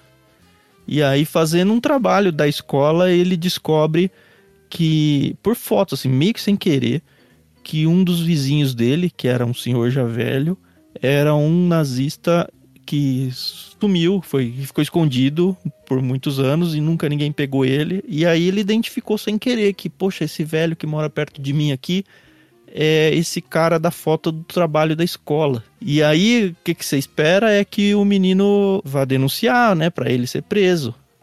Só que o menino não denuncia, ele vai lá e ele meio que faz o, menino, o, o velho de refém para que o velho conte para ele como foi a época do nazismo, ele sendo nazista matando judeus e tudo mais. E aí começa a destravar memórias no velho. Cara, é sensacional, essa história é sensacional. Vale tanto filme quanto livro. E o quarto, o, a quarta história do livro, eu acho que nunca foi feito nenhum filme, então não vou mencionar. Mas o livro é muito bom. Quatro estações do Stephen King. Acho que para quem quer começar com Stephen King é um excelente livro aí de, de início. Você comentou Stephen King é, é, e lembrou do A Espera de um Milagre. A Espera de um Milagre é muito É muito bom. bom. Eu nunca É li o livro. muito- O, li é, é o livro eu nunca li. Fenomenal. Hum. Melhor que o filme Fenomenal. também. Melhor que o filme, com certeza. É, realmente, vale, vale muito a pena. A Espera de um Milagre, Stephen King.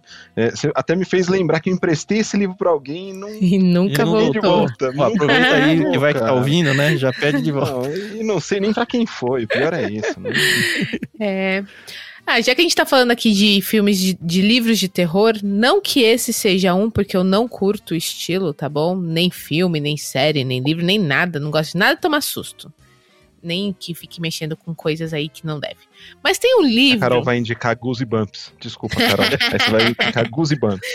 Não, a Carol ficou com medo de ler uma Kunaíma, porque tinha uma cena lá mais tensa. Não é medo, receio, entendeu? De mexer com o que a gente não deve. Tá lá quietinho, deixa Ah, também sou assim. É, Mas leu, leu e gravou Li, aí o li. diário de leitura, hein? Mas tá, tá a minha reação à leitura nos diários. Então, vai É. lá se você não ouviu. Mas tem um livro muito bom de um escritor brasileiro chamado Fábio Barreto. Ele é um jornalista. Eu lembrei desse livro depois que o Daniel falou do- da indicação dele. Chama Filhos do Fim do Mundo. Gente, que livro sensacional. É uma distopia, né? Onde as mulheres grávidas elas estão simplesmente tendo os seus partos e os bebês estão nascendo natimortos, né? Natimortos. Todos. Todos. E o, o, o protagonista da história, que também é um jornalista, está com a sua esposa grávida, a- prestes a dar à luz. E ele quer saber como, que jeito, o que, que ele pode fazer para impedir que a criança venha antes e, se vier, que ela nasça viva, né? Gente, que história gostosa. De novo, eu não sou muito fã de histórias assim, tristes. Eu gosto do final feliz, apesar de gostar muito de Agatha Christie. Fica aí, é. Ah, a confusão da A minha vida. né? Mas esse livro, ele é muito diferente. Porque, assim, o autor, ele morou muitos anos nos Estados Unidos. A história não se passa nos Estados Unidos, mas você vê a influência norte-americana na vida do autor brasileiro. E tem aquela coisa do correr atrás de pistas e, e ir para o deserto e descobrir uma seita e não sei o que. É muito legal. Quando você vê, você, você engole assim os capítulos e, e a história de um jeito tão gostoso. E só que assim, eu confesso que eu engravidei e eu não tive coragem Deus. de não tive coragem de ler, de ler até o final. Então tá aqui, ó, tá marcado. Você não sabe como acaba isso. Eu não Você sei já- como acaba, mas o livro é muito bom até onde eu li, entendeu? Duvido, duvido que as coisas mudem. É bom você terminar logo pra descobrir como é que faz, hein? Depois que o neném nascer, aí eu, eu leio. Tá bom? Carol, você não leu a última página? Nem o último Não, a, parágrafo? ulti- a última página eu li. Inclusive, nesse livro tem uma crítica a quem lê a última página. É, foi, foi. Olha, você disse? É, não, o prefácio é um amigo do autor e ele fala. É, Fica imaginando se você é uma daquelas pessoas que lê a última página do livro primeiro. Não digo uma daquelas pessoas como algo necessariamente ruim. Aí ele vem e explica que a gente tem essa ânsia de querer sempre ir saber o fim antes de, de ter o, o meio ali e tal, o processo. Mas eu li. Então, assim, não disse muita coisa, porque é, é uma parte pequena. Ah, é bem piquititica pra quem tá aqui no Discord, então não diz muita coisa do que aconteceu. Porém, eu sei o que acontece no final com o plot principal, mas não vi o processo inteiro. Enfim. É um livro muito bom até onde eu li, por isso que eu já tô indicando aqui. E se você já leu e não gostou, me avisa, mas não diz o final completo, tá? Eu queria fazer mais uma indicação também. Vai lá, vai lá. Manda, Léo. A gente, a gente começa e não quer parar, né? Não, é, não é. tem fim esse negócio. Só que esse é um livro que eu não sei se vai ter como, pelo menos por enquanto, não tem como ele vir em kit nenhum, porque ele tá fora de linha e ele é meio esgotado, assim. Hum, Ah, mas tem pelo ele pra menos quem Kindle. quer, corre atrás. É, tem ele para Kindle e um influencer me disse que uma editora aí vai voltar com esse livro porque eles, o carro-chefe deles é esse autor, Brandon Sanderson. E é, o livro Hum. é o Mistborn, que é uma coleção. Eu li só o primeiro esse ano, mas assim, foi um, eu- é um livro de 608 páginas que eu acho que eu li ele uma semana porque ele é muito bom demais, uma ficção completamente fora da curva assim, para quem gosta de ficção, é muito diferente. Tem pers- personagens com alguns poderes, tem escravagismo, tem império, tem é, é completo, assim, tem de tudo um pouco, sabe, assim. Para quem Hum. gosta de Duna, vai gostar. Quem gosta de Senhor dos Anéis vai gostar. Quem, quem gosta até de, de Harry Potter vai gostar muito. Só que é para adulto, não é para criança. E é, vale muito a pena. bom saber. É de cair, o- é, é de cair o queixo. Tem que, tem que correr atrás. Tem no Kindle. Ah, legal. Opa, bora, bora lá. O Daniel ia falar alguma coisa. Não, é, é que você tinha comentado dos autores brasileiros, né? Você comentou um autor brasileiro, a gente falou pouco de autor brasileiro, mas eu queria só falar do Emílio Garófalo, né? Que foi sensacional a, a leitura que a gente fez do Um ano box de dele. histórias, né? Sim. Nossa, gente, que isso? Pelo amor de Deus. Eu fiquei louco, né? E, assim, e como apoiador, é muito legal isso, porque como apoiador você consegue indicar os livros, né? As leituras. E, e é engraçado porque tem leitura que eu ponho lá, aí eu falo assim, ah, com certeza não vai ter ninguém lendo isso aqui comigo. Por exemplo, os clássicos, né? Assim, o objetivo do Ictus é fazer uma leitura coletiva, né? Mas eu fico pensando, ah, não, mas em algum momento vai ser coletivo, porque em algum momento alguém vai ler e vai Alguém vai colocar ler. lá. Não, Sim, nesse sim. sentido é verdade. É. É. E então, assim, eu fico pensando nisso, porque como eu tenho esse poder, né, entre aspas, de colocar os livros lá, eu normalmente estou lendo sempre quatro, cinco livros, né, em em diferentes momentos da semana, então é bom porque eu faço meu cronograma de acordo com isso e vou colocando lá o, o que eu tô achando, e é legal que as pessoas vão participando. E o É. legal também é que quando vem no kit do Peixe Grande, os livros são muito bons. Esse The Underground Railroad, que livro foi esse? Não, É bom o. Léo falando que leu o livro, o livro em uma semana, gente, eu não parei de ler esse livro. É. Esse livro, The Underground Railroad, foi sensacional. Foi o melhor livro que eu li esse ano. Eu Ó. até comentei lá no Discord. Eu, Pô, eu gravei um episódio no Eu Livro sobre ele, não sei Eu se você vi. ouviu. Pra quem Eu quer ouvi. outro podcast aí, vai lá. Eu gostei desse episódio, gostei do livro também. Demorou pra eu começar a Não, gostar dele, bom. mas depois que Foi engrenou. Então, assim, e falando do- dos autores brasileiros, poxa, quando vocês mandaram né, no Peixe Grande, gente, vale muito a pena, gente. Assina o Peixe Grande, porque vale a pena. Você vai descobrindo coisas lá que você, que você, se fosse normalmente assim, você talvez não queria nem ouvir falar daquele livro. não, né? só a conversa que a gente tá aqui, a quantidade de autores que eu nunca tinha ouvido falar na É. vida já compensou já. Verdade. Já Então, vocês me apresentaram Ainda bem que o Natal tá perto. Então, Vocês me apresentaram o Emílio Garófalo pelo Peixe Grande, eu não conhecia. E Ah, que depois legal. que, eu, eu fui descobrir, eu falei assim, gente, isso aqui é sensacional. Então, Sem contar É. que ele entrou na- nas leituras coletivas pra comentar o próprio livro, hein? Ah, foi muito bom. Foi muito bom. Eu- ele comentou os meus comentários. Legal. que legal. Aí, ó. ó é muito. Então, eu acho que realmente vale muito a pena. Tanto participar do Peixe Grande, quanto participar do Catástrofe, que aí você coloca o livro que você quiser ler lá. Se você vai ler sozinho, pense que em alguém, algum momento aquilo vai ser coletivo, entendeu? É isso que eu tô, faz- que eu tô pensando com os clássicos. Nem que seja Que de dois, né? Que bacana. Exato. Ai, gente, nossa, o, o papo tá muito gostoso. Eu sei que vocês ainda têm aí muitos livros para indicar para nós. Então, pensem cada um em mais um livro, pelo menos, pra gente já começar a ir caminhando pro fim, porque senão esse podcast E nem entramos É em livros cristãos ainda. nem é, entramos em livros tá vendo só? cristãos. É sua chance, você tem que Mas dar o olha que supra-sumo agora. bacana. Eu já deixo- Exatamente, não tem livro cristão ainda. Deus do céu. Eu já deixo aqui o pré-convite para vocês voltarem em breve para a gente gravar a segunda parte desse, dessa indicação dos, dos peixes grandes apoiadores.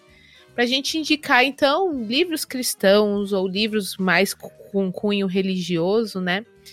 Porque, gente, fala sério. Tiago, acho que a gente vai ter que montar um kit com quatro livros. Será, Carol?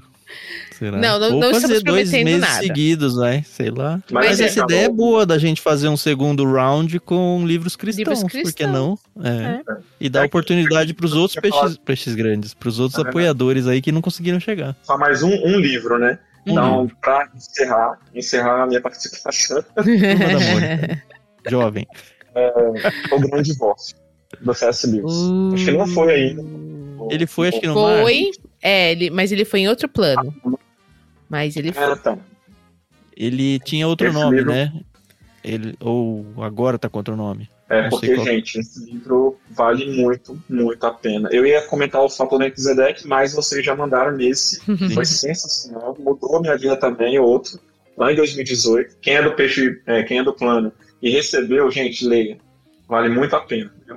Mas o que eu iria indicar seria o, o, o Grande Divórcio. JP, você tem aí mais alguma indicação pra gente? É, tem um livro de ficção também, que eu leio muito ficção. Ótimo, É. excelente. Não sei o título em português, é The Swarm, de um alemão, mas a tradução é muito boa. né? Como A que escreve esse? É Swarm? Eu não entendi a palavra. The Swarm, eu acho que foi traduzido como é, o Cardume. O autor é um alemão que é impronunciável. Isso, isso. O sobrenome dele é impronunciável. É, pra mim. Quem que falou aí? É Frank Schatzing. S-C-H-A-T-Z-I-N-G. Isso, isso aí. Pô, é bem legal. É Mais uma um que- Uma falar. ficção toda a Terra nos tempos atuais, como e se a gente não tivesse sozinho no planeta agora? É, e aí todas as consequências. É, é legal, é legal. Ah, que legal. Eu vou deixar a minha indicação aqui, também vou encerrar as minhas. Eu gosto de saber que toda literatura é válida. Porque eu li muita coisa, principalmente quando eu tava na faculdade ali, muita coisa pop, né, por assim dizer. Então, Uhum. tem aqui uma trilogia de uma autora chamada Suzanne Collins. Eu acho que vocês conhecem. Que é a trilogia dos Jogos Vorazes. Esses Hum. três livros, e eu já tenho o quarto, que é ainda tá, tá na fila, que não faz parte da trilogia. Esses três livros mexeram muito comigo. Muito, muito mesmo. É, politicamente falando, é, a questão de entender sociedade, de entender por que, que esse mundo chegou, né, do jeito que tava. Então, a, a Katniss, que é a protagonista, ela mexeu demais com, com, a, com, a minha pessoa, sabe? Li os livros, assisti os filmes, obviamente, a gente já falou aqui mais de uma vez, os livros são muito melhores. E quando acabou a trilogia, eu fiquei muito mal. Por ter acabado o universo. Eu, eu entendo quem leu Harry Potter e acompanhou e ficou muito mal quando acabou a série, depois os filmes. Eu, eu entendo, eu, eu super entendo. Porque aconteceu comigo com essa trilogia. Tem, tem o maior carinho. Essa aqui, eu acho que eu emprestei uma vez pra uma amiga e eu fiquei acompanhando muito. Você já leu? Você gostou?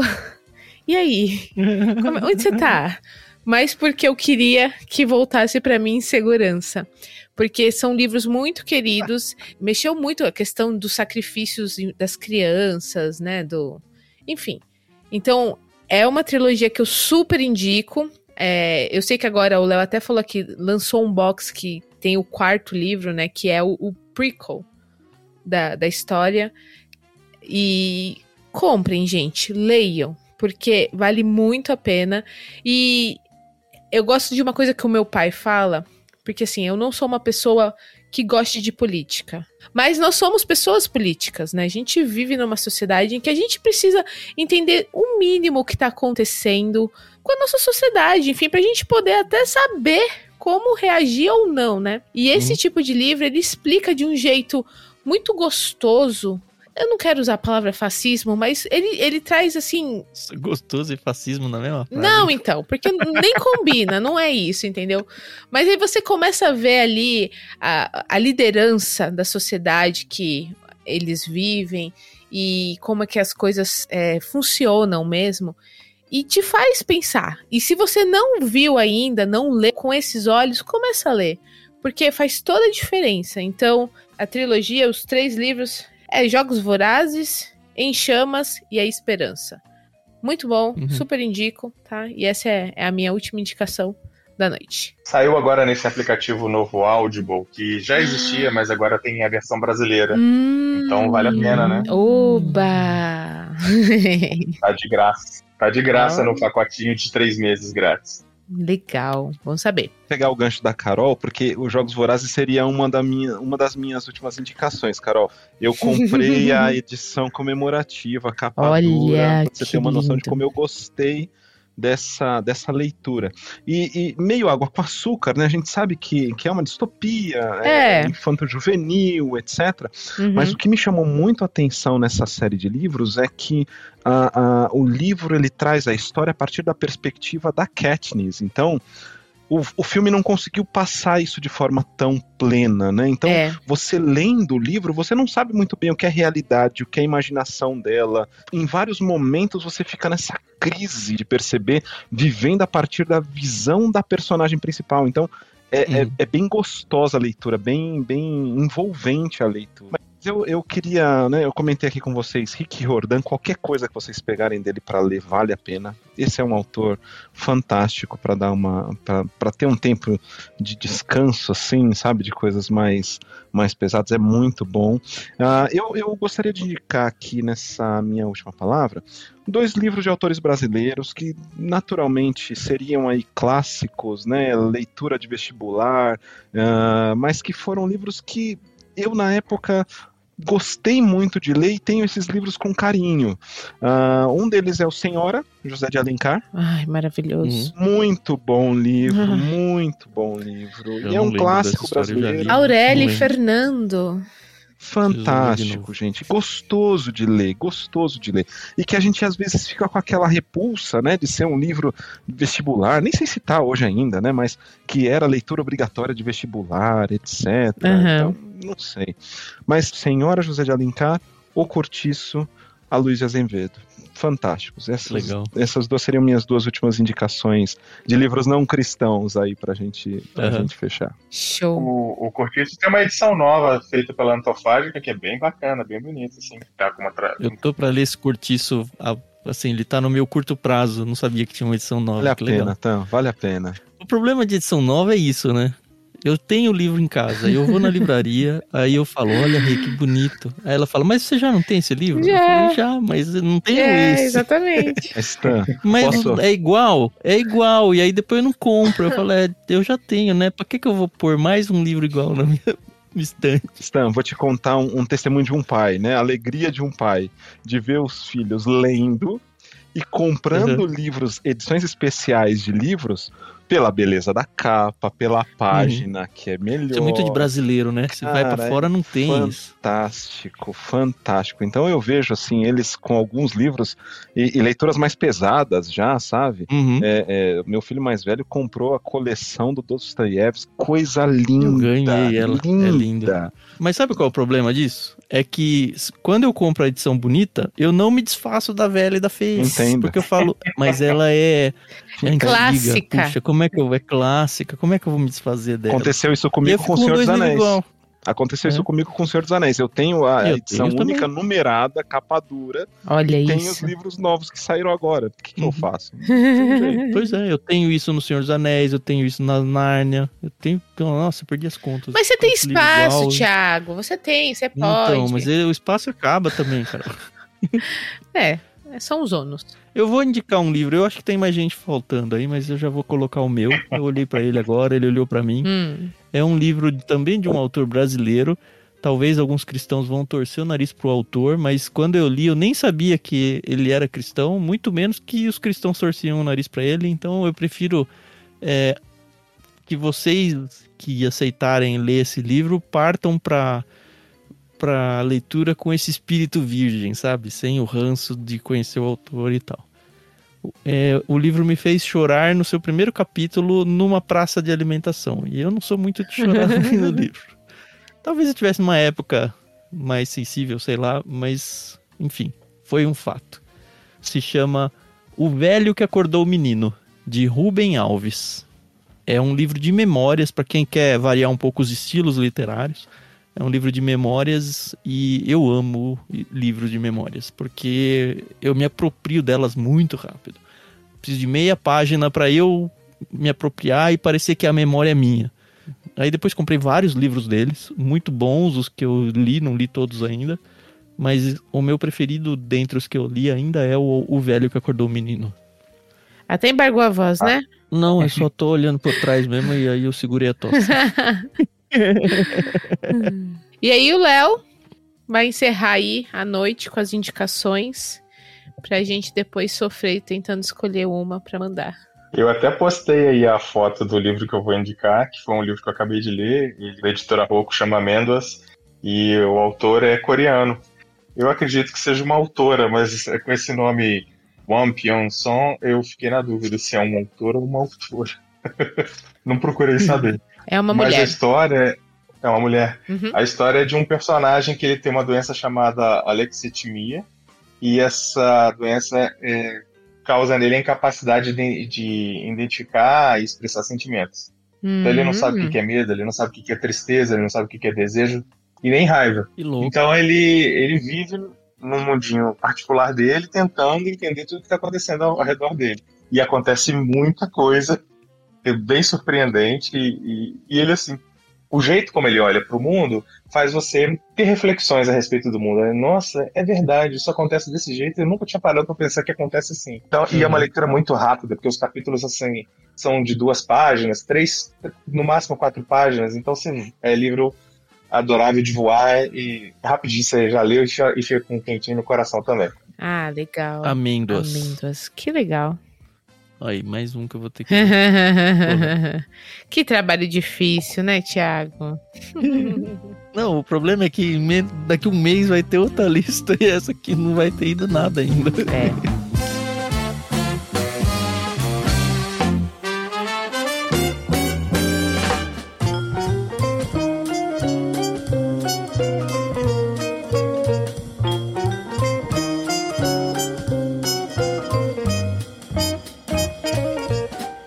Olha que legal, Tam. Não sei se você percebeu, mas a gente tá aqui com quatro apoiadores: o Daniel, o Vinícius, o JP e o Léo.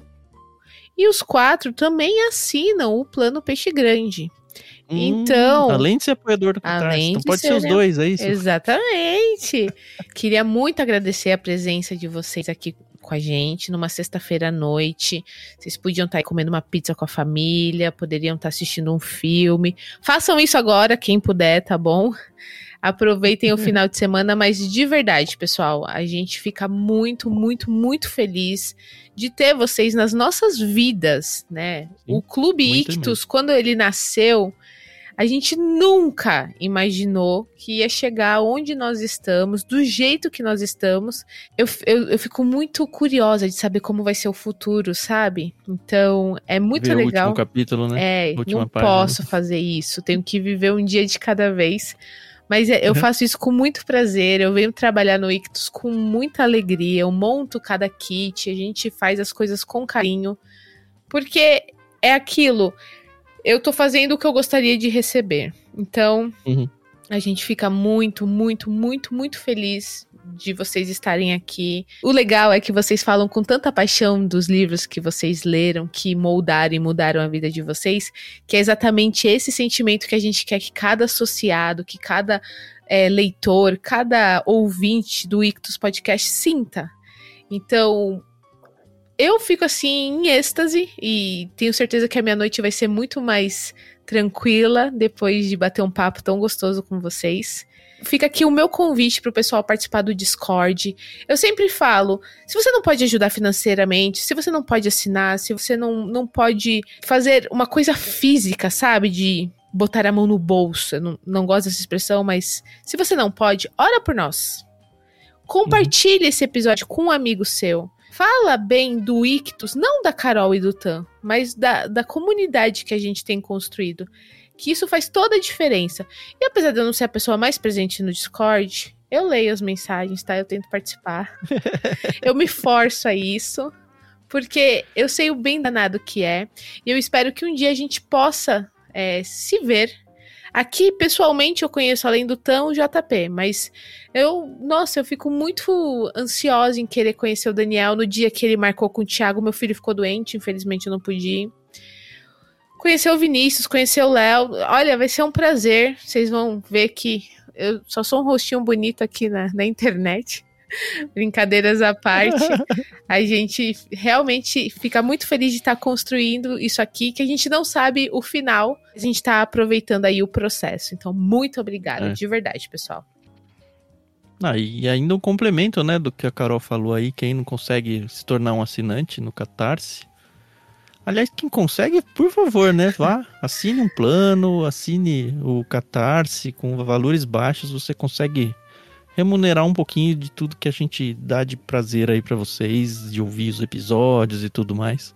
Faz muita diferença pra gente realmente, mesmo que seja um valor que para vocês falar, ah, isso aqui não vai fazer nada. Mas muitos nada se tornam alguma coisa, sabe? Então, não, não despreze o potencial que você tem. Mas no mínimo, assim, além da oração, né, que é fundamental, como a Carol falou, tenha sempre a mão aí o link do Ictus para você comprar as coisas que você quiser na Sim. Amazon. Eu não tenho ideia de quantos livros vão ser comprados, eu acho que muitos por causa desse episódio.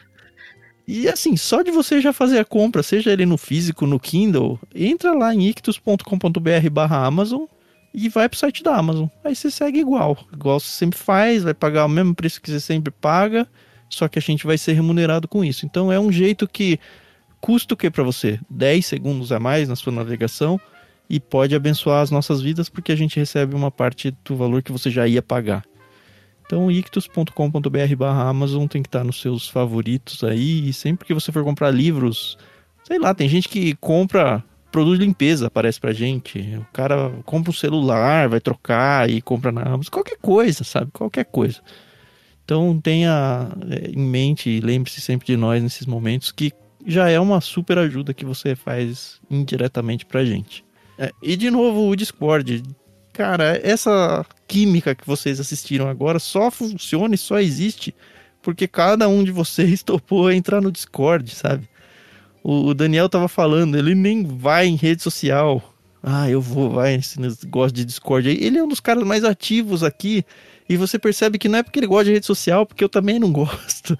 É porque aqui a gente criou laços com pessoas, assim, pensando com a mente humana super aleatórias, cada uma morando num lugar diferente do Brasil, cada uma com seu contexto, um casado, um solteiro, um viúvo, um separado, um velho, um novo, uma criança, um fora do Brasil, um, um mais avançado no estudo, um menos, não importa, cara. É, é uma beleza que é incompreensível e funciona, que é uma delícia. Então, aceita assim a curva de aprendizado do Discord, vem para cá para isso você não gasta nem 10 centavos, não custa absolutamente nada participar do Discord. É só você acessar aí bit.ly barra leitura coletiva. Se você não tem criar uma conta, aí você já tem conta em tudo quanto é aplicativo, é só mais um.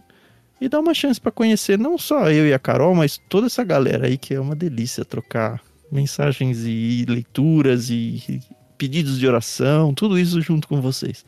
Sem contar a oportunidade que a gente está tendo agora de poder gravar e ver a cara um do outro, né? Muito Com legal. certeza. Dá para ver isso, tá? De vocês dois. Agora uma palavra para vocês dois. Dá para ver o cuidado que vocês têm do material preparado, das fotos escolhidas, aquelas, aqueles cartões são maravilhosos. Assim. Eu queria ter desde o início, mas, mas eu não tenho desde o início. Estou é, ganhando com muito, carinho, com muito carinho, né? Você marca a marca página, a letra, dá para ver o cuidado que é feito entendeu? A caixa, como que é preparada. É, dá para perceber como que o podcast é editado, como que é tudo muito bem feito, é excelente, entendeu? É excelente. Quem consome podcast vê a diferença, a diferença da qualidade que vocês põem aqui, entendeu? E a gente entende, né, a gente que apoia e tudo mais, a gente está consumindo, mas a gente também entende que a gente está é, abençoando de alguma forma vocês, sabe? Por conta da questão profissional, a gente conhece a história, pelo que vocês falam, então isso é, é como se estivesse investindo em missões. Eu perdi em algum momento alguém falando sobre missões aqui, mas lá no início do, da conversa, mas uhum. eu achei isso mesmo, né? Se apoiar alguém que está contribuindo para que essa mensagem seja espalhada e que está aí de graça para todo mundo. Então é um prazer enorme, eu parabenizo vocês Né? Só vocês sabem o quanto que vocês é, dão de tempo para que esse projeto continue, né?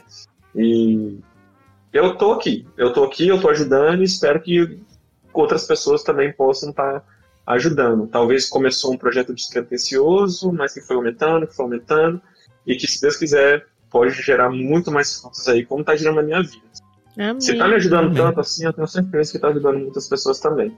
Tá bom? Então, recebe essa palavra de vocês. vocês. Amém. Ai, muito obrigada, Daniel.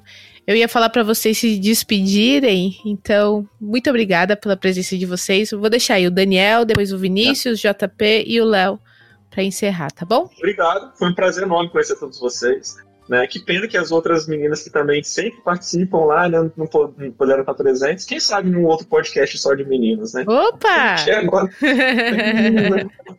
Não, tem a parte 2 então, ainda prometida. É, então é um prazer enorme conhecer todos vocês, tá, pessoal? Obrigada. E a gente se encontra lá no Discord. Obrigada. Eu, eu queria aproveitar também e, e dar meu testemunho aqui, Tan e Carol. Eu comecei como assinante do Clube Ictus, depois eu me tornei é, é, um apoiador e, e me tornei um assinante justamente percebendo. Não estava desde o começo, não, não assinei desde o começo e hoje me arrependo por isso de verdade. Como o Daniel falou, os cartões são lindos, as imagens são maravilhosas. Eu hoje também Legal. guardo aqui com muito carinho, mas o, o fato de vocês terem todo um cuidado e separarem livros bons, né? A, a máxima de vocês, né? De que nós, nós possamos ler de tudo com óculos cristãos é uma, é, é, uma realidade na minha vida, sabe? Então, uhum. encontrar gente que pensa da mesma maneira que a gente, sabe? É, pessoas que têm essa preocupação em, em, criar bons leitores com bons livros, boas recomendações, gente, é, é de fato maravilhoso. Então, continuem com o trabalho, sigam firme. Poxa, que bom que deu certo aqui a ideia de vocês, né, Sim, né, desse, desse, dessa conversa nossa aqui, mas a gente sabe que Deus é quem move todas as coisas, então glória a Deus por isso. Amém, mas amém. parabéns aí pelo trabalho de vocês, viu? E me despeço aqui, gente.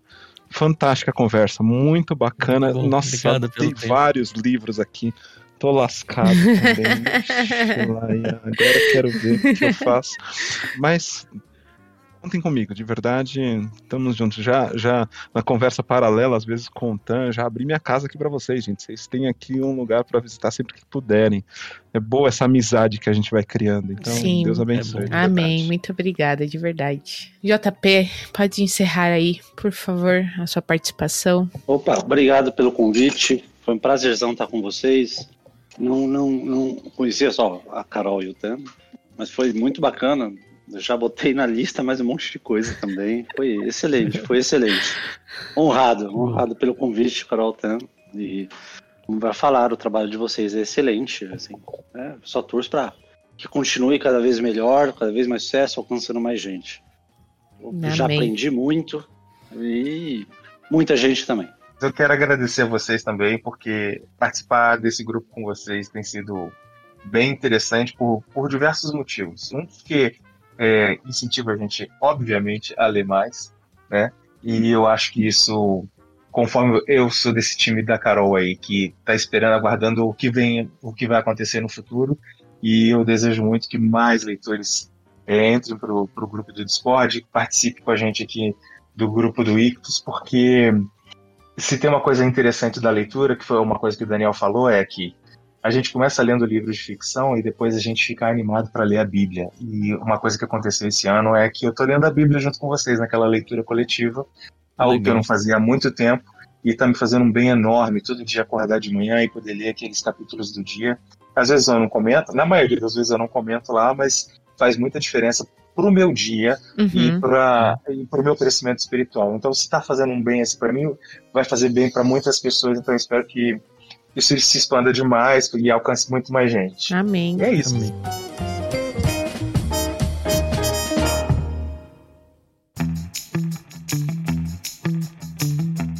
Uh! Obrigado. Foi bom, né? Nossa. Muito bom. Foi maravilhoso. Funcionou melhor do que eu achei que ia ser ainda. Exato. E eu já tava com expectativas altas. eu não, eu falei pra você. Eu tô com expectativas ali em cima, entendeu? E a realidade, ó, ultrapassou. Não, então. superou, então... com certeza. Beleza, então muito obrigado, senhores ouvintes. Não se esqueçam, todos os links que a gente falou aí tá embaixo na descrição, Discord, Catarse. É, se você tem interesse em assinar um dos planos do Peixe Grande, ou dos infantis, ou do mar, todos que a gente oferece, conheça tudo lá em ictus.com.br barra clube, com E no final. E escolhe o seu plano. Se você assinar até o final do mês, você recebe o kit do mês seguinte, não importa o dia do mês que você faz isso. E lembrando que os planos não têm carência, então você pode assinar um mês, aí ah, não gostei, vou cancelar no mês seguinte, não tem problema algum, a gente é super de boa com isso. Eu sempre falo pro Carol, né? Enquanto outros serviços e outros clubes ficam amarrando as pessoas em anuidade e tudo, a gente quer que as pessoas estejam com a gente enquanto for legal para elas. Então, sim, a gente está muito pouco interessado em realmente ganhar dinheiro com isso. A gente, óbvio, quer viver disso, né? mas a gente entende o lado do cliente muito antes do nosso lado. E espero que as pessoas consigam enxergar isso também. espero que, que esteja ficando claro. Agradeço demais esse clube do Bolinha, mais a Carol que se reuniu aqui. Fiquei ansioso agora pelo, pela parte 2, onde a gente vai trazer livros cristãos. A gente não promete isso para o mês que vem, mas eu acho que não pode demorar muito. Não, não vai, Carol. não vai. Prometemos que não vai demorar. Legal, então semana que vem a gente volta com mais um episódio no Ictus Podcast. Aproveitem o mês de outubro e para crianças leiam livros infantis, para os adultos leiam livros de terror e não se esqueçam de comprar os livros com o nosso link da Amazon, tá bom? Até mais. Tchau, tchau. Isso aí, pessoal. Obrigada pela paciência, pela audiência. A gente se ouve no próximo episódio. Até mais.